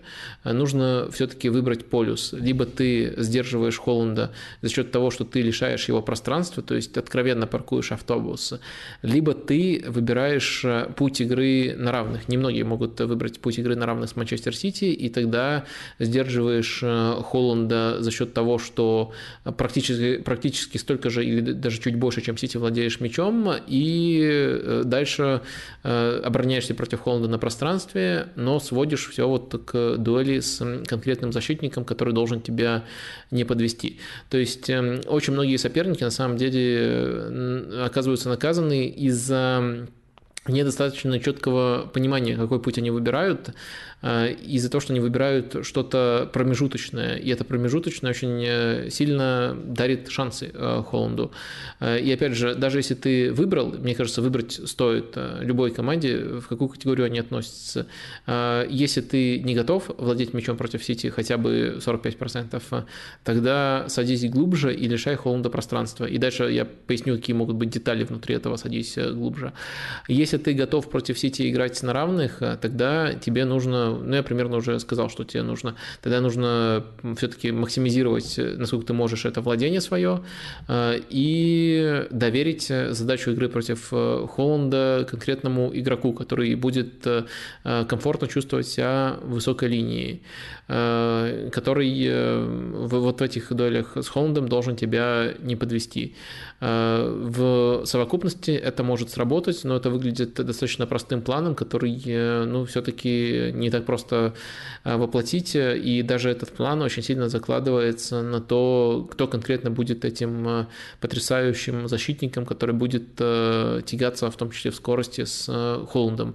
В целом у многих топовых команд есть достаточно быстрые защитники, пробовать можно, посмотрим, как это будет работать на практике. Если мы говорим о ситуации автобуса, то тут как раз-таки можно как раз-таки адресоваться к колонке Джейми Каргера, э, который как раз писал про то, как э, сдерживать Холланда. И интересную деталь, которую он подметил, э, интересная деталь заключается в том, что он видит в Холланде нападающего, который рад, когда на нем висят. То есть, если вместо того, чтобы идти за Холландом, оставаться в линии, ну, давайте, может быть, э, чтобы это было понятно, хотя вроде тут нет никакой высшей математики, но все-таки эм, э, давайте автобус мы будем парковать э, вообще с пятеркой защитников. Это может быть не обязательное условие, но все-таки, если мы говорим о лишении соперника пространства, так, наверное, сделать это проще, поскольку еще вот пространство, в которое он может между защитниками проникать, они становятся резко меньше. Если у нас не четверка, а пятерка, Э, и вот э, Холланд э, против центрального защитника, и обычно там выдергивается, одно из, один из вариантов это выдергивание, и Холланд любит, когда так делают, по мнению Каргера, и в принципе я с ним согласен, и он любит, когда ему дышат в спину, и тогда у него есть сразу несколько маневров, и от, отыграться, открыться самому, и через партнеров сыграть, и покатить, если он чувствует, что может пройти пас э, самостоятельно. А, самое важное, что у него заготовлено много вариантов, он хорошо принимает решения, и если ты уже выдернулся, то э, ему не составит труда после любого из этих решений просто-напросто оббежать тебя по любой траектории максимально неудобно, и все равно он окажется быстрее практически любого защитника на таком маленьком пространстве. А, следовательно, предложение от э, Каргера очень интересное, которое вот дополняется, которое дополняет именно вот план более автобусной игры против э, Холланда, оно заключается в том, что остается защитник в линии, вообще не идет. Холланд получает свободу между линиями. Но пока это на фоне остальных сторон его, это его слабость, то, как он э, в таких эпизодах э, себя проявляет. То есть нельзя гарантировать, что он не долбанет издали и мяч не залетит. Нельзя гарантировать, что он не даст вообще хорошего паса.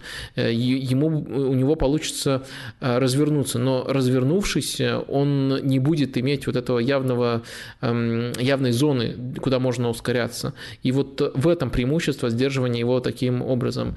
То есть эм, э, Каргер тоже метко подметил там э, в этой колонке, он сказал, что все равно, э, кроме тактического плана, когда речь идет о таких игроках, как Драгба, от которого он отталкивался от своего опыта, и Холланд, все равно очень многое будет упираться в не случится ли момент гения, момент эм, который, э, в котором даже в трудных для себя условиях этот, этот звездный игрок себя проявляет. Но э, поставить его в более трудные условия, чем сейчас, э, возможно. Вот, надеюсь, я сумел сформулировать, как примерно это можно сделать. Так, что у нас далее? Много матчей было, хороших матчей на самом деле, поэтому я считаю нужным ускориться, Э, мы и так уже долго сидим, но все-таки не пропускать э, впечатления и практически про все проговорить. Э, про Милан против Челси давайте сейчас поговорим, вернее, Челси-Милан. В Лондоне этот матч игрался. А, я немножко не понимаю фанатов Челси, которые вот мне после этого матча, ко мне после этого матча набежали и начали там говорить про, про то, как я недооценил их э, великую победу. Э, наверное, это все-таки меньшинство, но такие выкрики все-таки были. Я не понимаю, как можно быть настолько изолированными от контекста. Так могут говорить только люди, которые вообще не понимают, что такое нынешний Милан, какие у него игроки важные и сколько игроков у Милана отсутствовало. Конечно, команды в этом матче просто-напросто не были в равных условиях, и это то, с чего нужно начинать любой разбор. У Милана очень много травмированных, весь правый фланг выбыл, причем часто даже там не один футболист, а по два на позицию выбыло. Нет Тео, нет Миньяна, там давно уже никто не вспоминает, что нет Ибрагимовича, это супер долгосрочная травма. Ну, то есть у Милана огромные проблемы, и не учитывать этого невозможно. Э, и любой анализ, мне кажется, должен начинаться именно с этого, а не с чего-либо другого. дальше, сделав эту оговорку, нужно говорить, Челси, что Челси очень убедительно в этом матче действовал, особенно после того, как они смогли забить первый гол. После этого уже в одну сторону игра шла. И тут э, нельзя не отмечать ходы Поттера, но все-таки нужно понимать, э, против кого играл Челси. Ну, не знаю, вот сопоставив все это, можете еще там дополнительно погуглить про травмы Милана, про то, если не знаете вообще игроков Милана, кто у Милана э, на каких позициях играет, кто у них важные игроки, кто не важные игроки, можете погуглить сами и потом сказать мне, что я э, должен Э, должен, что, что, что я недооцен, недооценил эту великолепную победу Челси. Я ее рассматриваю в контексте, но в рамках этого конкретного матча, а, конечно, Челси был убедительнее, особенно вот после первого гола. Какие ходы э, для этого предпринял э, Грэм Поттер? Ну, во-первых, нужно понимать эм, что эм, он продолжает тенденцию, которую я описал еще когда рассказывал про его Брайтон, Э, он практически в каждом матче применяет э, новую схему. Это абсолютно нормальная практика, и в этом матче, э, можно сказать, была новая старая схема, поскольку это похоже на схему, которая была у Челси при Томасе Тухеле основной. Но для относительно Поттера в каждом матче, получается, была новая формация у него, и это нормальная практика. В Брайтоне так было вообще всегда. Сможет ли он всегда так делать в Челси, это вопрос. У Челси меньше дней между матчами на подготовку, а, но в рамках этой схемы было несколько интересных адаптаций. Одна из этих адаптаций заключалась а, в том, как начинался прессинг, э, прессинг э, Челси. Они не прессинговали стройкой, как часто это бывало в аналогичных случаях э, при Тухеле. Они начинали с парой, допустим, Маунт и Абамиянг. И дальше, когда было понятно, на какой фланг идет Милан, они замыкали ловушку в прессинге уже всей командой именно на этом фланге, очень плотно в нем прессингую. Это очень, очень поставленный, на мой взгляд, э, был прием, но вот он с такой адаптацией был э, применен, чтобы сначала заманить Милан, а потом уже замкнуть, а не начинать давление максимально интенсивно и с тремя футболистами. То есть, можно сказать, такой осторожный, но максимально организованный прессинг применил Тухель, Тухель, простите, Поттер, и это привело к тому, что Милан долгое время, практически весь первый тайм, вообще ничего не мог показать в атаке. То есть, организация без мяча у Челси была была на потрясающем уровне, даже со всеми оговорками о там, трудности либо нетрудности этого конкретного соперника. Это первый момент, который нужно, на котором нужно акцентировать внимание. Второй момент – это, конечно, то, как Челси вскрыл зону Лиау. Если вы не знаете, опять же, те вот болельщики Челси, к которым я изначально обратился, точно не знают, есть такой футболист у Челси Рафа Лиау. И вот сейчас по текущей форме это лучший, есть такой футболист у Милана, конечно же, это лучший футболист Милана по текущей форме. Эм, и вот э, у Милана в каждом матче один и тот же прием прослеживается. Давайте уже выставим схему Милана 4-2-3-1 э, прослеживается один и тот же прием. Ляу, он играет левого вингера, он остается в высокой позиции практически в любых э, ситуациях. И дальше Милан по-разному адаптируется. Либо там опорник помогает э, крайнему защитнику, либо смещается там, допустим, до Кеттлера, либо даже Жиру прибегает помогать. Но Ляу отдыхает, ждет своего момента для того, чтобы проявить себя в быстрой атаке. И чаще всего Милану это идет в плюс. Идет в плюс э, просто потому, что ну, большинство соперников э, вообще э, нагрузить эту зону не могут, потому что если Ляо в этой позиции, с ним часто остается игрок, который за него отвечает и не подключается так активно, как, как это может делать, например, тот же Челси, тот же Арис Джеймс. И не особенно нагружают эту зону, хотя когда нагружают, проблемы некоторые возникают. Ну и плюс Милан еще старается как-то ее э, прикрывать. Но самое главное, из э, этой позиции Ляо Милан все равно извлекает больше, чем те моменты, которые создает соперник. Это как бы умышленный обмен рисками. И риски для соперника, они выше, чем риски для Милана. А вот э, сейчас они столкнулись с сильным соперником, и э, помимо других проблем ничего не сделали вот э, с этой позиции Ляо. Никак ее не адаптировали, и тоже вот, ну, не знаю, наверное, ставка была на то, что с Челси все будет точно так же, но э, в итоге пришло к тому, что после матча Риса Джеймса Ляу назвал своим э, самым сильным оппонентом во всей карьере, сказал, что обычно вообще не оглядывается на то, кто против него играет, но тут прямо был вау-эффект. Ну и Челси отдельно еще этот, э, этот, эту зону использовал и регулярно там Балатуры оказывался одним против Стерлинга. И Э, Риса Джеймса. Рис Джеймс был очень хороший и в позиционных атаках, когда нужно пользоваться свободой, и в атаках, э, когда нужно просто э, при переходном эпизоде сделать более своевременный рывок, чем тот же Ляо.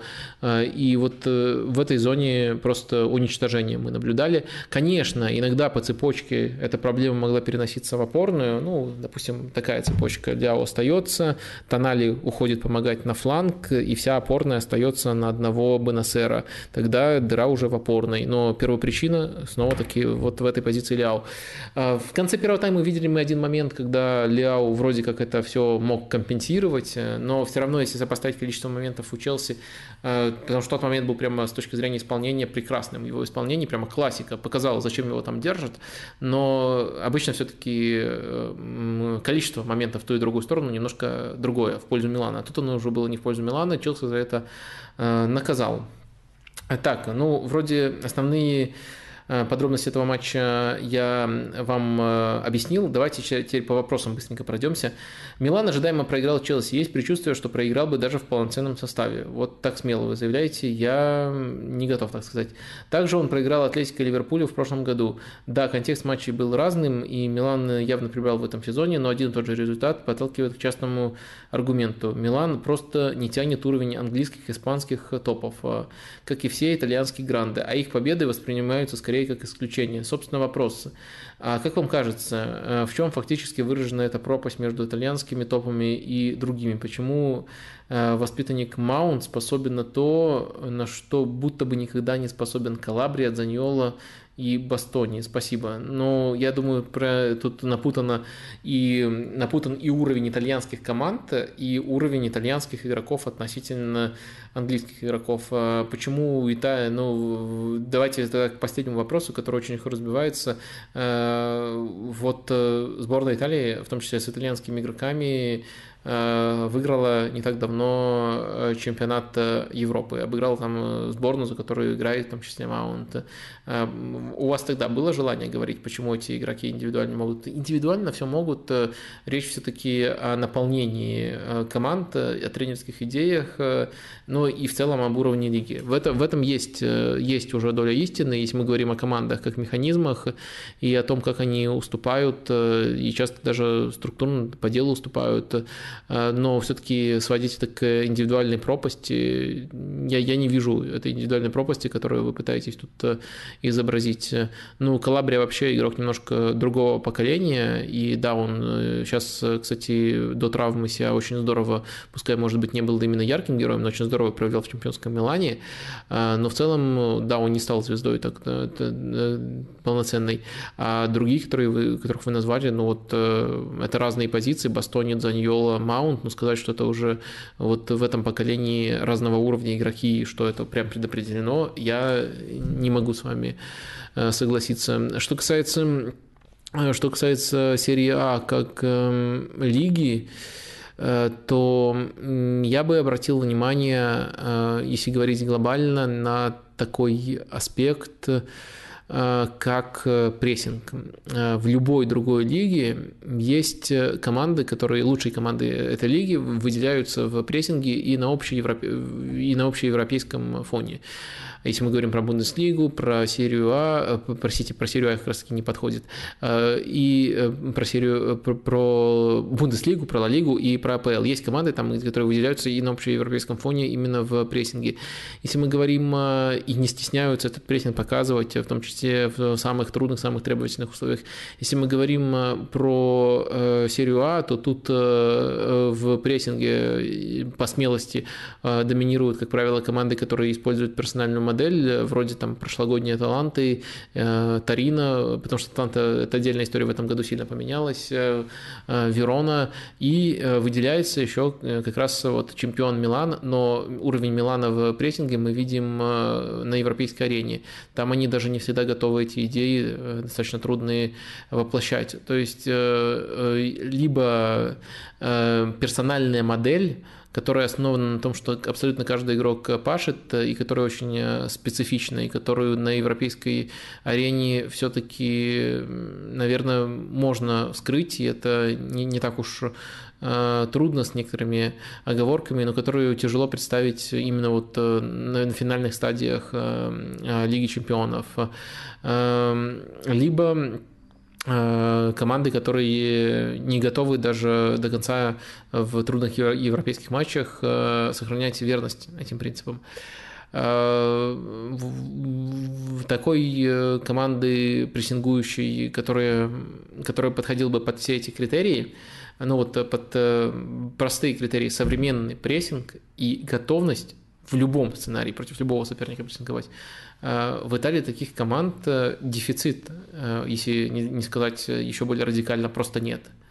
И если пытаться развить какую-то большую гипотезу, почему так может получиться, хотя вы грамотно сказали, у, каждой, у каждого матча был свой контекст. Вот мы сейчас рассуждаем про прессинг, но как прессинг может объяснить то, почему Милан не обыграл в одном из матчей Атлетика?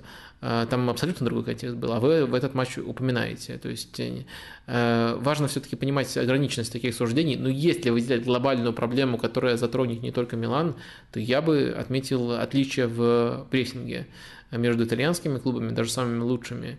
Э, и клубами из других лиг. Опять же, не каждым клубом, но в каждой лиге есть хорошие представители этого течения. А это супер важная штука в современном футболе. Э, в Италии этого не хватает, э, а те, кто выделяются, выделяются вот только на этом фоне, а не в целом.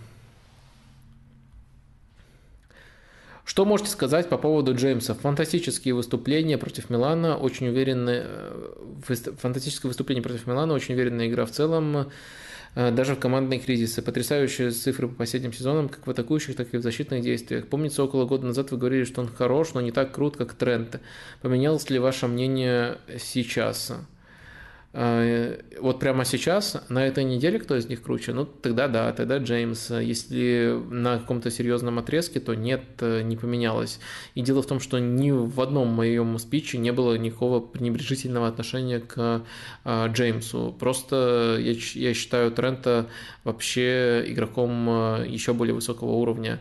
И это все равно было основным аргументом в том споре, а не какой-то... Ну, я также подробно объяснял, в чем между ними разница. В этом отношении близко ничего не изменилось. Но это немножко несправедливый вопрос, потому что когда я выбираю одного, другой оказывается немножко приниженным. А такое ощущение не должно э, быть. Это то же самое, как э, спросить про меня, кто лучше, Тренд прямо сейчас, либо Дани Алвес, который уже практически всю свою карьеру провел. Но тяжело ответить, что Тренд лучше, а, но это не укол в адрес Трента. На текущем этапе он сделал очень многое, практически все, что только мог. И это точно, э, точно так же с Рисом. Ну, есть тренд, который ну, просто уникум на этой позиции. Э, да, я помню, что у него сейчас не лучший отрезок, хотя даже этот не лучший отрезок люди очень бестолково часто трактуют, и иногда я просто угораю со смеху от того, как совсем не его ошибки записывают на него, просто потому что э, великие аналитики последнего кадра включаются. Чья зона? Посмотрите зону. Не смотрят, как, как, как развивалась так. Зона Транта. Ладно, ладно, не будем. Мы рассуждаем тут э, про э, Риса Джеймса и Трента. Так вот, то, что я ставлю Трента все еще выше, особенно на какой-то маломальской значимой дистанции, это не означает, что, э, что Рис Джеймс чем-то плохо блестящий, современный, центральный, простите, иногда и центральный, правый центральный иногда, но в целом правый защитник очень высоко его котирую, но не выше Трента. Вот я постарался максимально четко проговорить акценты. Двигаемся далее. Как вы считаете, может ли команда быть стабильной по-настоящему большой силой и конкурировать э, с Манчестер Сити, например, но при этом не иметь четкого, постоянного рисунка игры и основную схему?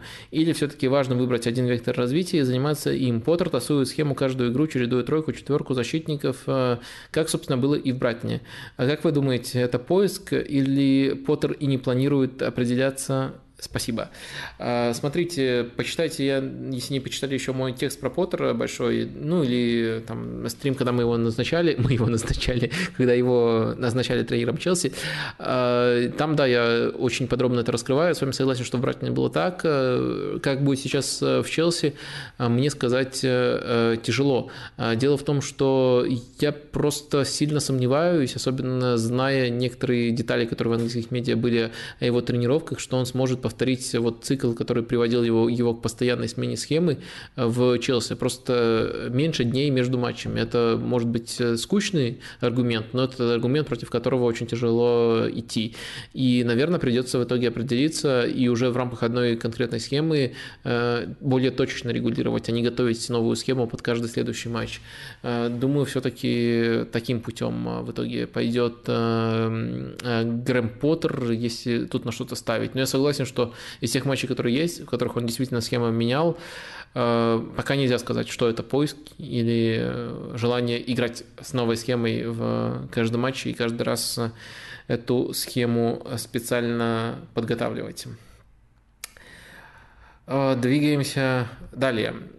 Поговорим еще про несколько матчей. Один из этих матчей, возможно, раньше вот я выделял такой э, созидательный, творческий матч, как вот Шахтер Реал, как э, такой матч. А если говорить интересный, интереснейший в тактическом плане, то я, наверное, выделил бы Бенфику против ПСЖ. И мне кажется, этот матч очень много информации дал нам именно о том, как эти команды, какие могут быть э, слабости у ПСЖ, ну и в целом, как выглядит Бенфика. Бенфика, особенно в первом тайме, когда у них все получалось, выглядела просто классической командой э, э, классической командой Рогера Шмидта с его любимыми инструментами в прессинге, как правило, это все-таки схема 4-2-3-1, Э, и смещение э, очень, очень хорошие у шестерки, э, которая начинает это давление. Абсолютно все его поддерживают. И интересный аспект этого прессинга в невероятной компактности. Вот же сюрприз. Немецкий тренер и невероятная компактность. Она приводила к тому, что, допустим, Нерес на дальнем фланге в моменты прессинга, когда мяч находится вот в этой зоне, мог оказываться вот тут, ну буквально вот вся шестерка на одной половине поля, вот на одной части поля, на одной стороне, вот сторона это называется, на одной стороне поля. Эм, и э, Париж оказывался вынужден играть вот в такой ситуации, выбираться. И дальше, чего мы не видели в других матчах э, Парижа, э, поскольку его так никто еще не прессинговал, именно вот в такой структуре, выяснилось, что Парижу это просто-напросто неудобно, что Париж в целом как команда очень редко используют э, переводы. По количеству переводов э, они вообще 302 команда в Лиге Чемпионов. Реже всех используют. Э, ну и тут это тоже, тоже давало о себе знать. Им приходилось в короткий пас выбираться, а когда ты играешь только в короткий пас, без вариативности, вот в такие моменты становится очень трудно. И Бенфика это здорово вскрыла. Кроме этого, И это, конечно, прием, который другим командам будет, мне кажется, просто-напросто тяжеловато применить, но вот Бенфика может, потому что там это уже на хорошем уровне поставлено у Шмидта. Э, но есть несколько оговорок. Э, э, Все-таки не хватило на весь матч в таком рисунке игры Бенфику во втором тайме, мне кажется, в первую очередь из-за их, из-за их ритма, из-за того, как они выложились в первом тайме, они перестали успевать. Но вот такой новый челлендж для Парижа они нарисовали. Очень будет интересно, как Париж будет действовать, если снова об этом, снова кто-нибудь им такой рисунок предложит. Э, вопрос по этому матчу был, собственно, таким. Вадим болеет за ПСЖ с детства, но узнал об этом только после прихода Месси. Забавно. Смотрите. Э, скажите, вы видите ПСЖ победителем Лиги Чемпионов? Э, вчерашний матч с Бенфикой э, был для них тяжелым испытанием. Согласен с ней, что он был с тяжелым испытанием.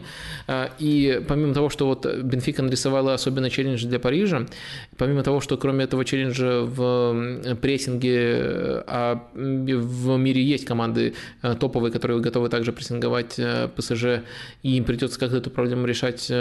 Еще была проблема недоработок в своем прессинге в первом тайме тоже тоже у Мбаппе и Месси особенно. И несколько раз э, случалась ситуация, когда и линия высокая, и мяч открытый, и можно было просто забрасывать. Э, какую-то трещину э, ПСЖ уже дает, хотя они организованы намного более последовательно и здорово, чем в прошлом сезоне.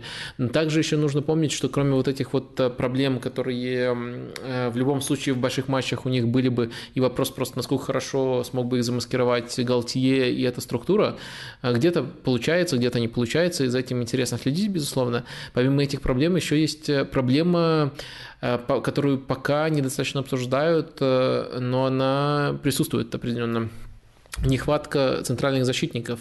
Сейчас уже Лекип даже написал именно в качестве инсайда, что рассматривается переход на 4-3-3, а в 4-3-3 будет очень тяжело сделать нужный для этой тройки баланс. Весь баланс может пошатнуться, а рассматривают не потому, что хочется поиграться Галтье, а потому что э, не хватает центральных защитников, чтобы их еще хотя бы немножко э, ротировать. Там есть Кимпембе, Маркинес, Рамос как основной, основная тройка.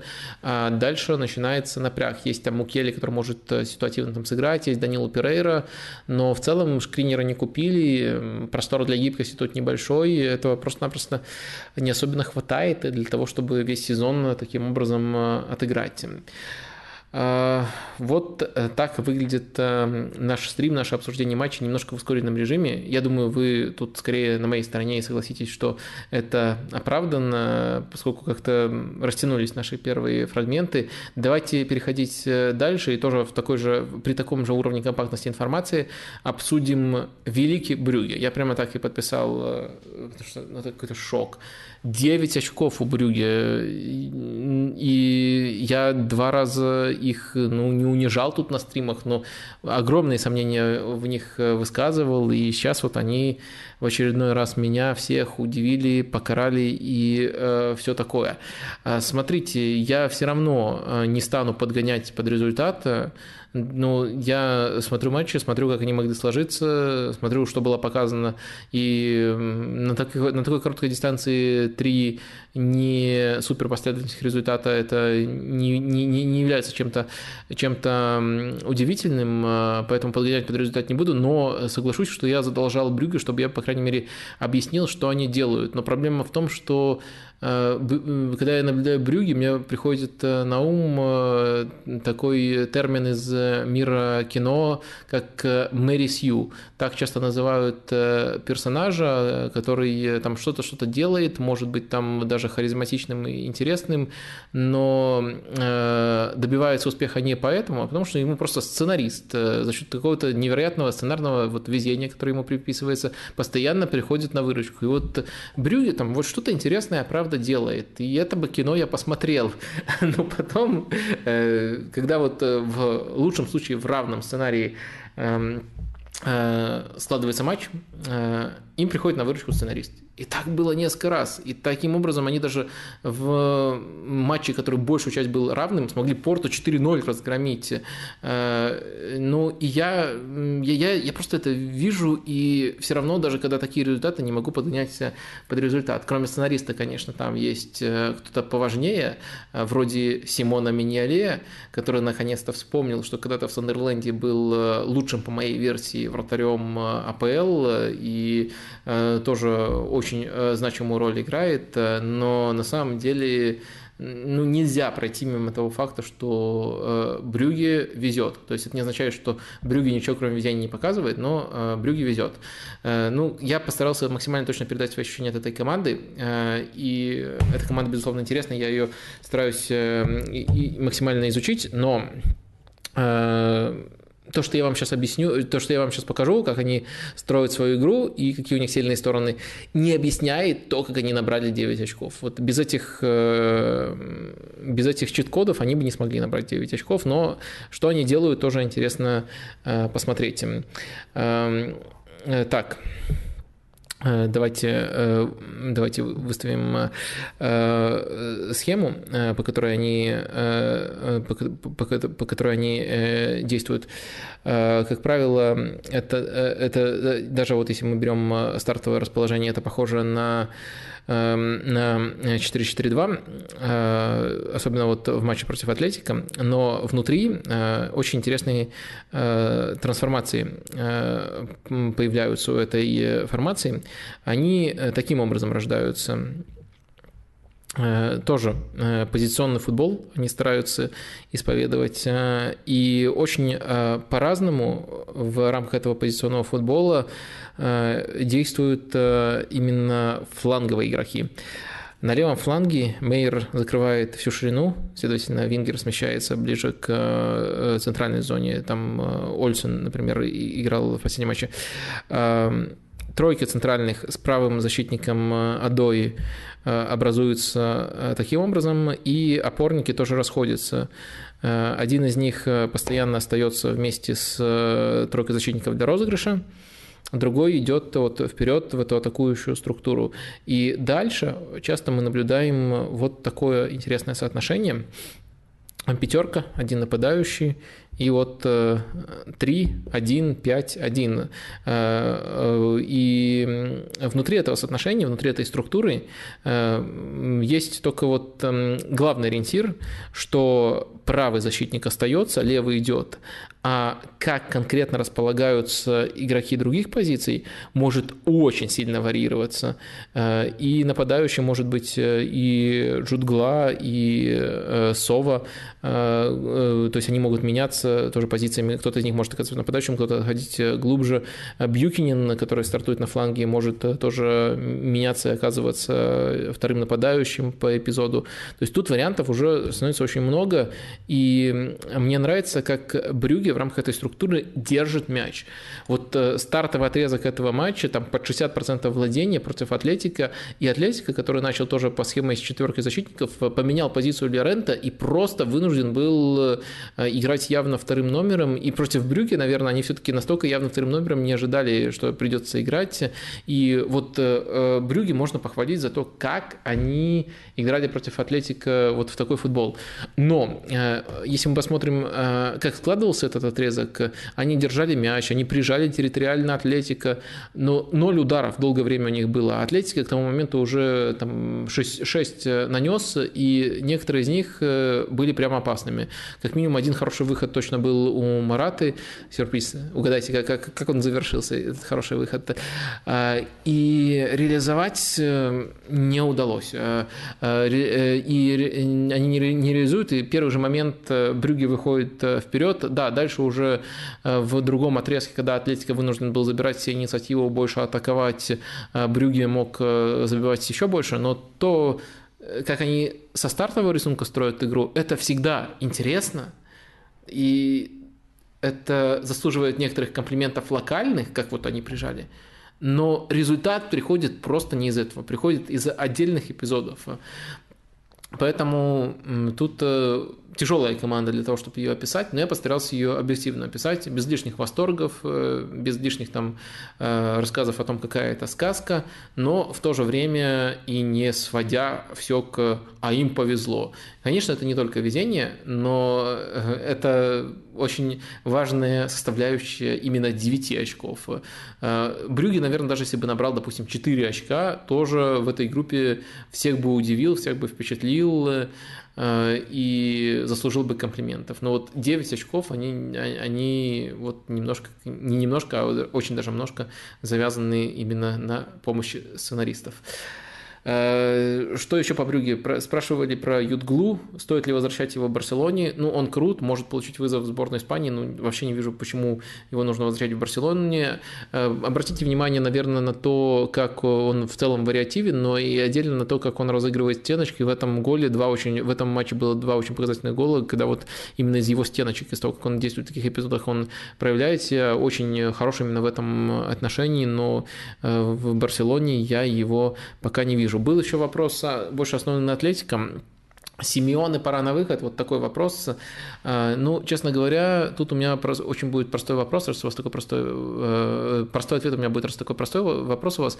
Если вы задаете истеричный вопрос, э, пора ли Симеоны на выход, э, это один из определенных таких вопросов, хотя бы удосужьтесь и напишите, почему вы считаете, что ему пора, чтобы у нас было что обсудить. Просто голая истерика, но я готов ее зачитать, но я не готов на нее отвечать. Поскольку вопрос вот такой простой, короткий, ответ тоже будет простой, короткий, но наоборот, максимально спокойный и не истеричный. Нет, не пора. Э, двигаемся, наверное, э, далее. Э, наверное, есть еще один матч, мимо которого прямо невозможно пройти. Вот его обсудим и дальше снова поговорим с вами, с чатиком. Вопрос, собственно, касается матча не вопрос, а просто это матч, который мы обсуждаем. Это матч Аякс-Наполи. Но оттолкнусь в этом я обсуждение от э, вашего вопроса, э, поскольку мне очень близко, как вы его сформулировали. Вадим, считаете ли вы на данный момент Наполи реальным претендентом на победу в Лиге Чемпионов? Какие, по вашему мнению, слабые стороны, если они есть у нынешней команды Спалетти? Очень нравится действие атакующей группы игроков. Распадори, возможно, даже лучше э, вписывается в такую игру, чем Асимхен. Э, так, э, давайте разбираться. Э, во-первых, вот просто почему я так зацепился за этот вопрос? Я за него зацепился, потому что в подкасте, независимо от вас, формулировал очень похожую мысль. Там, правда, сказал про полуфинал Лиги Чемпионов и про то, что Наполи становится такой игрой фаворитом серии А, и упомянул, что упомянул важную оговорку, что если бы мы оценивали Наполи без предрассудков, без там каких-то знаний о том, как сливается Наполи, как давно не, не выигрывали титул, э, там, например, какой по характеру тренер Спалетти, без вот этих вот э, оков, которые есть э, у Наполи, просто оценивали бы, вот играет такая-то команда, вот как, как модель, как алгоритм, если бы мы оценивали только это, и оценивали только старт сезона, там, без знания о трансферной стоимости игроков, о том, насколько был собран там этот состав, только игру на старте сезона, и из этого строили проекцию, то я считаю, что Наполи вот заслуживает э, практически таких же комплиментов, как вы. То есть э, э, далекий проход Лиги Чемпионов, посмотрим, насколько далекий, и, конечно, фаворит серии А, потому что Наполи просто в невероятной степени доминирует в своих матчах, но и в Лиге Чемпионов, что они показывают против Ливерпуля, против Аякса, никто такого не показывал. Сейчас, конечно, вылезут фанаты Милана и скажут, а вот в очном матче против Милана, Наполи повезло. Вот этот аргумент вечный, как будто игрался только один этот матч, и как будто этот матч был э, э, вот э, полностью за Миланом. Не какой-то конкретный отрезок, и не общая совокупность моментов, а полностью за Миланом. Ладно, не будем в это уходить. Лучше опишем просто, как играет этот Наполи и почему эта команда такое сильное впечатление на меня произвела. В этом матче против Аякса очень многое определялось тем, как Аякс прессингует, потому что Аякс прессингует на самом деле с персональными ориентировками, оставляя дальний фланг свободным. И Наполи на самом деле очень здорово за счет качества футболистов, за счет э, дриблинга Ангиса, за счет э, умения в короткий пас играть со стороны лоботки и постоянно сохранять мяч, очень здорово себя именно в таких эпизодах проявляет. Э, такое ощущение, что они даже любят, когда их прессингуют, и любят, разбивая прессинг, создавать еще более опасные моменты. И в этом отношении Наполи прямо очень хорош. Они собрали уникальный набор футболистов. Этот уникальный набор футболистов уже сейчас здорово сочетается. И вот эм, главная их сила именно в том, как они э, проходят э, прессинг.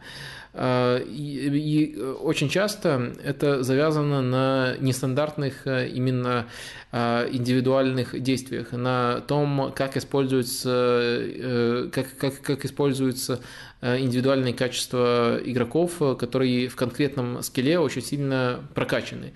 Э, это сильно отличается от большинства команд, которых мы вот возносим, которых называем претендентами на победу в больших турнирах. И на самом деле Наполи по манере строить игру намного ближе к Реалу, чем к любой другой топовой команде, чем там, к Баварии, Манчестер Сити, Ливерпулю. И это делает их, эм, мне кажется, особенно интересными Э, и вот оттолкнувшись от этой аналогии с Реалом, поскольку вот э, на, на общем уровне, мне кажется, можно их э, сравнивать, потом, поскольку и там, и там подобраны игроки с уникальными качествами, и там, и там это, эти уникальные качества уже достаточно здорово благодаря тренерской работе сочетаются. Давайте тогда вот сравним, что у них есть и чего им может не хватать относительно Реала, поскольку Реал это каждый год претендент на победу в Лиге Чемпионов. Я тоже себе набросал небольшой список, список. Так вот, что у них уже есть? Это однозначно уже уникальный набор игроков, особенно для преодоления прессинга.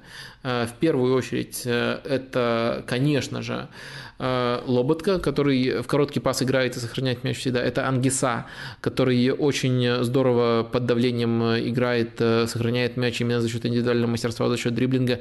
И это в какой-то степени Зеленский, который на самом деле часто располагается выше, но он двигается так, что делает этот треугольник максимально непредсказуемым, максимально мобильным, и они могут еще, помимо того, что обладают этими качествами, они могут еще меняться позициями в рамках этого треугольника, и под э, и любому прессингу на самом деле против этого будет э, тяжело. То есть это уже выстроено, и эти игроки уже есть. Э, дальше есть э, сочетаемость этих игроков. Э, Спалетти ее уже нащупал.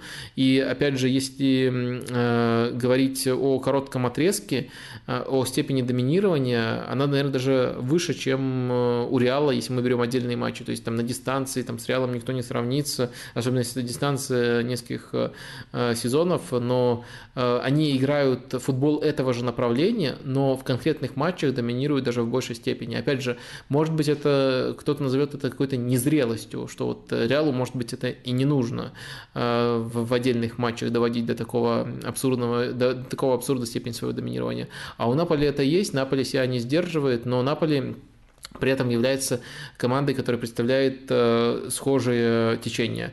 И также у них есть достаточно хороший прессинг, особенно когда играет э, Распадори. Очень сильно меня он в матче против Аякса впечатлил. А дальше список чего нету.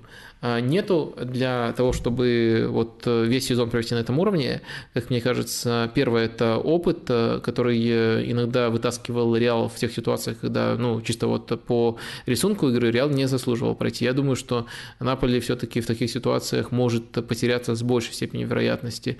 Ну и опять же, вот то, что я назвал зрелостью одной команды и незрелостью другой команды. Реал, ну, вот лучше контролирует свои притоки сил, свое направление сил, а, потом э, э, мастерство в реализации. А, опять же, пока это не стало большой проблемой, даже наоборот, особенно в Лиге Чемпионов забивают очень много, но на дистанции, ну, Реал супер проверенная в этом отношении команда, как будет Наполе, не знаю. И третий аспект – это супер вратарь. У Реала есть, у Наполи нет, тут все очень просто. Но э, это большой комплимент, э, и это, как мне кажется, очень четкое, точное направление, э, куда вот можно поместить Наполи. И я, на самом деле, несказанно рад, что у нас есть разнообразие в этом элитном эшелоне клубов. Потому что к этому можно относиться как э, к тренерской революции, а можно относиться как э, к смерти романтики, но в последние годы образовалась тенденция, когда клубов, которые ставят на структуру, э, на очень четкую, на очень слаженную, их стало больше, чем те, которые готовы лепятся из сочетаемости качеств игроков. И вот Наполи – это буквально глоток свежего воздуха именно вот в этом направлении, и я уже готов их поместить, э, не знаю, насколько временно, но вот в эту элитную э, категорию команд, э, и постарался объяснить вам, чем именно они так сильно меня привлекают. Что ж, давайте возьмем пару вопросиков из чата сейчас. Так, давайте посмотрим, где мы тут остановились.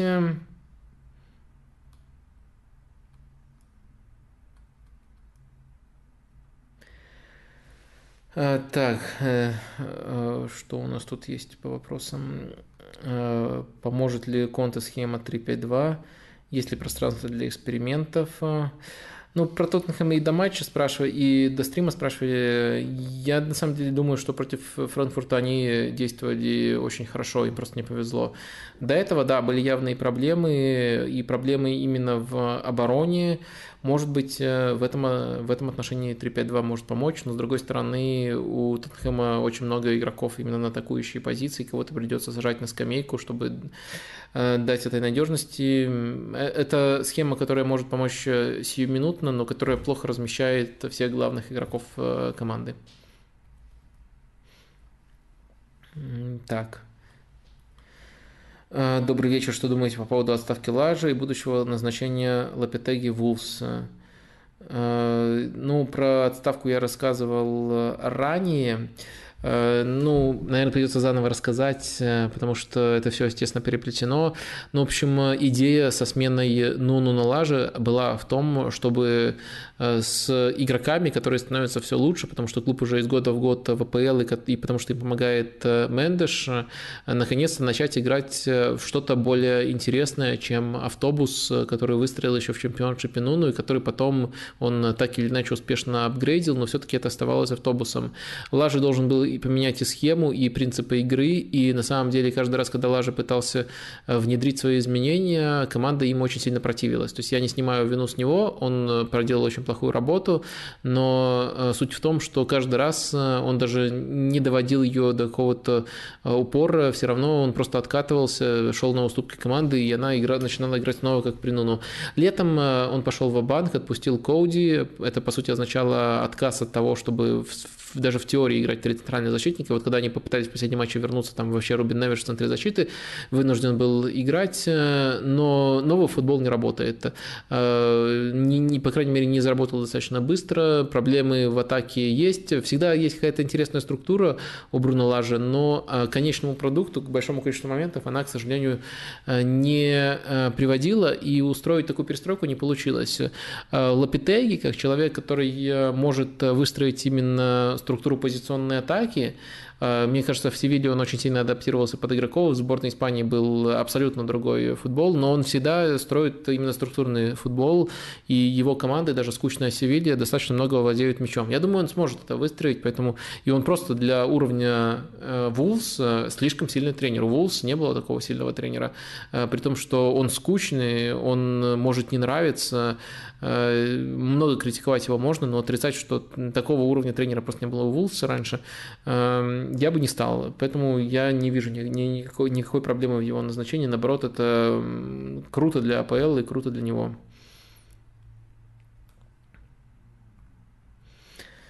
Так, как вам Грилиш после возвращения? Стоит ли от него стоит ждать, что он забронирует место в старте?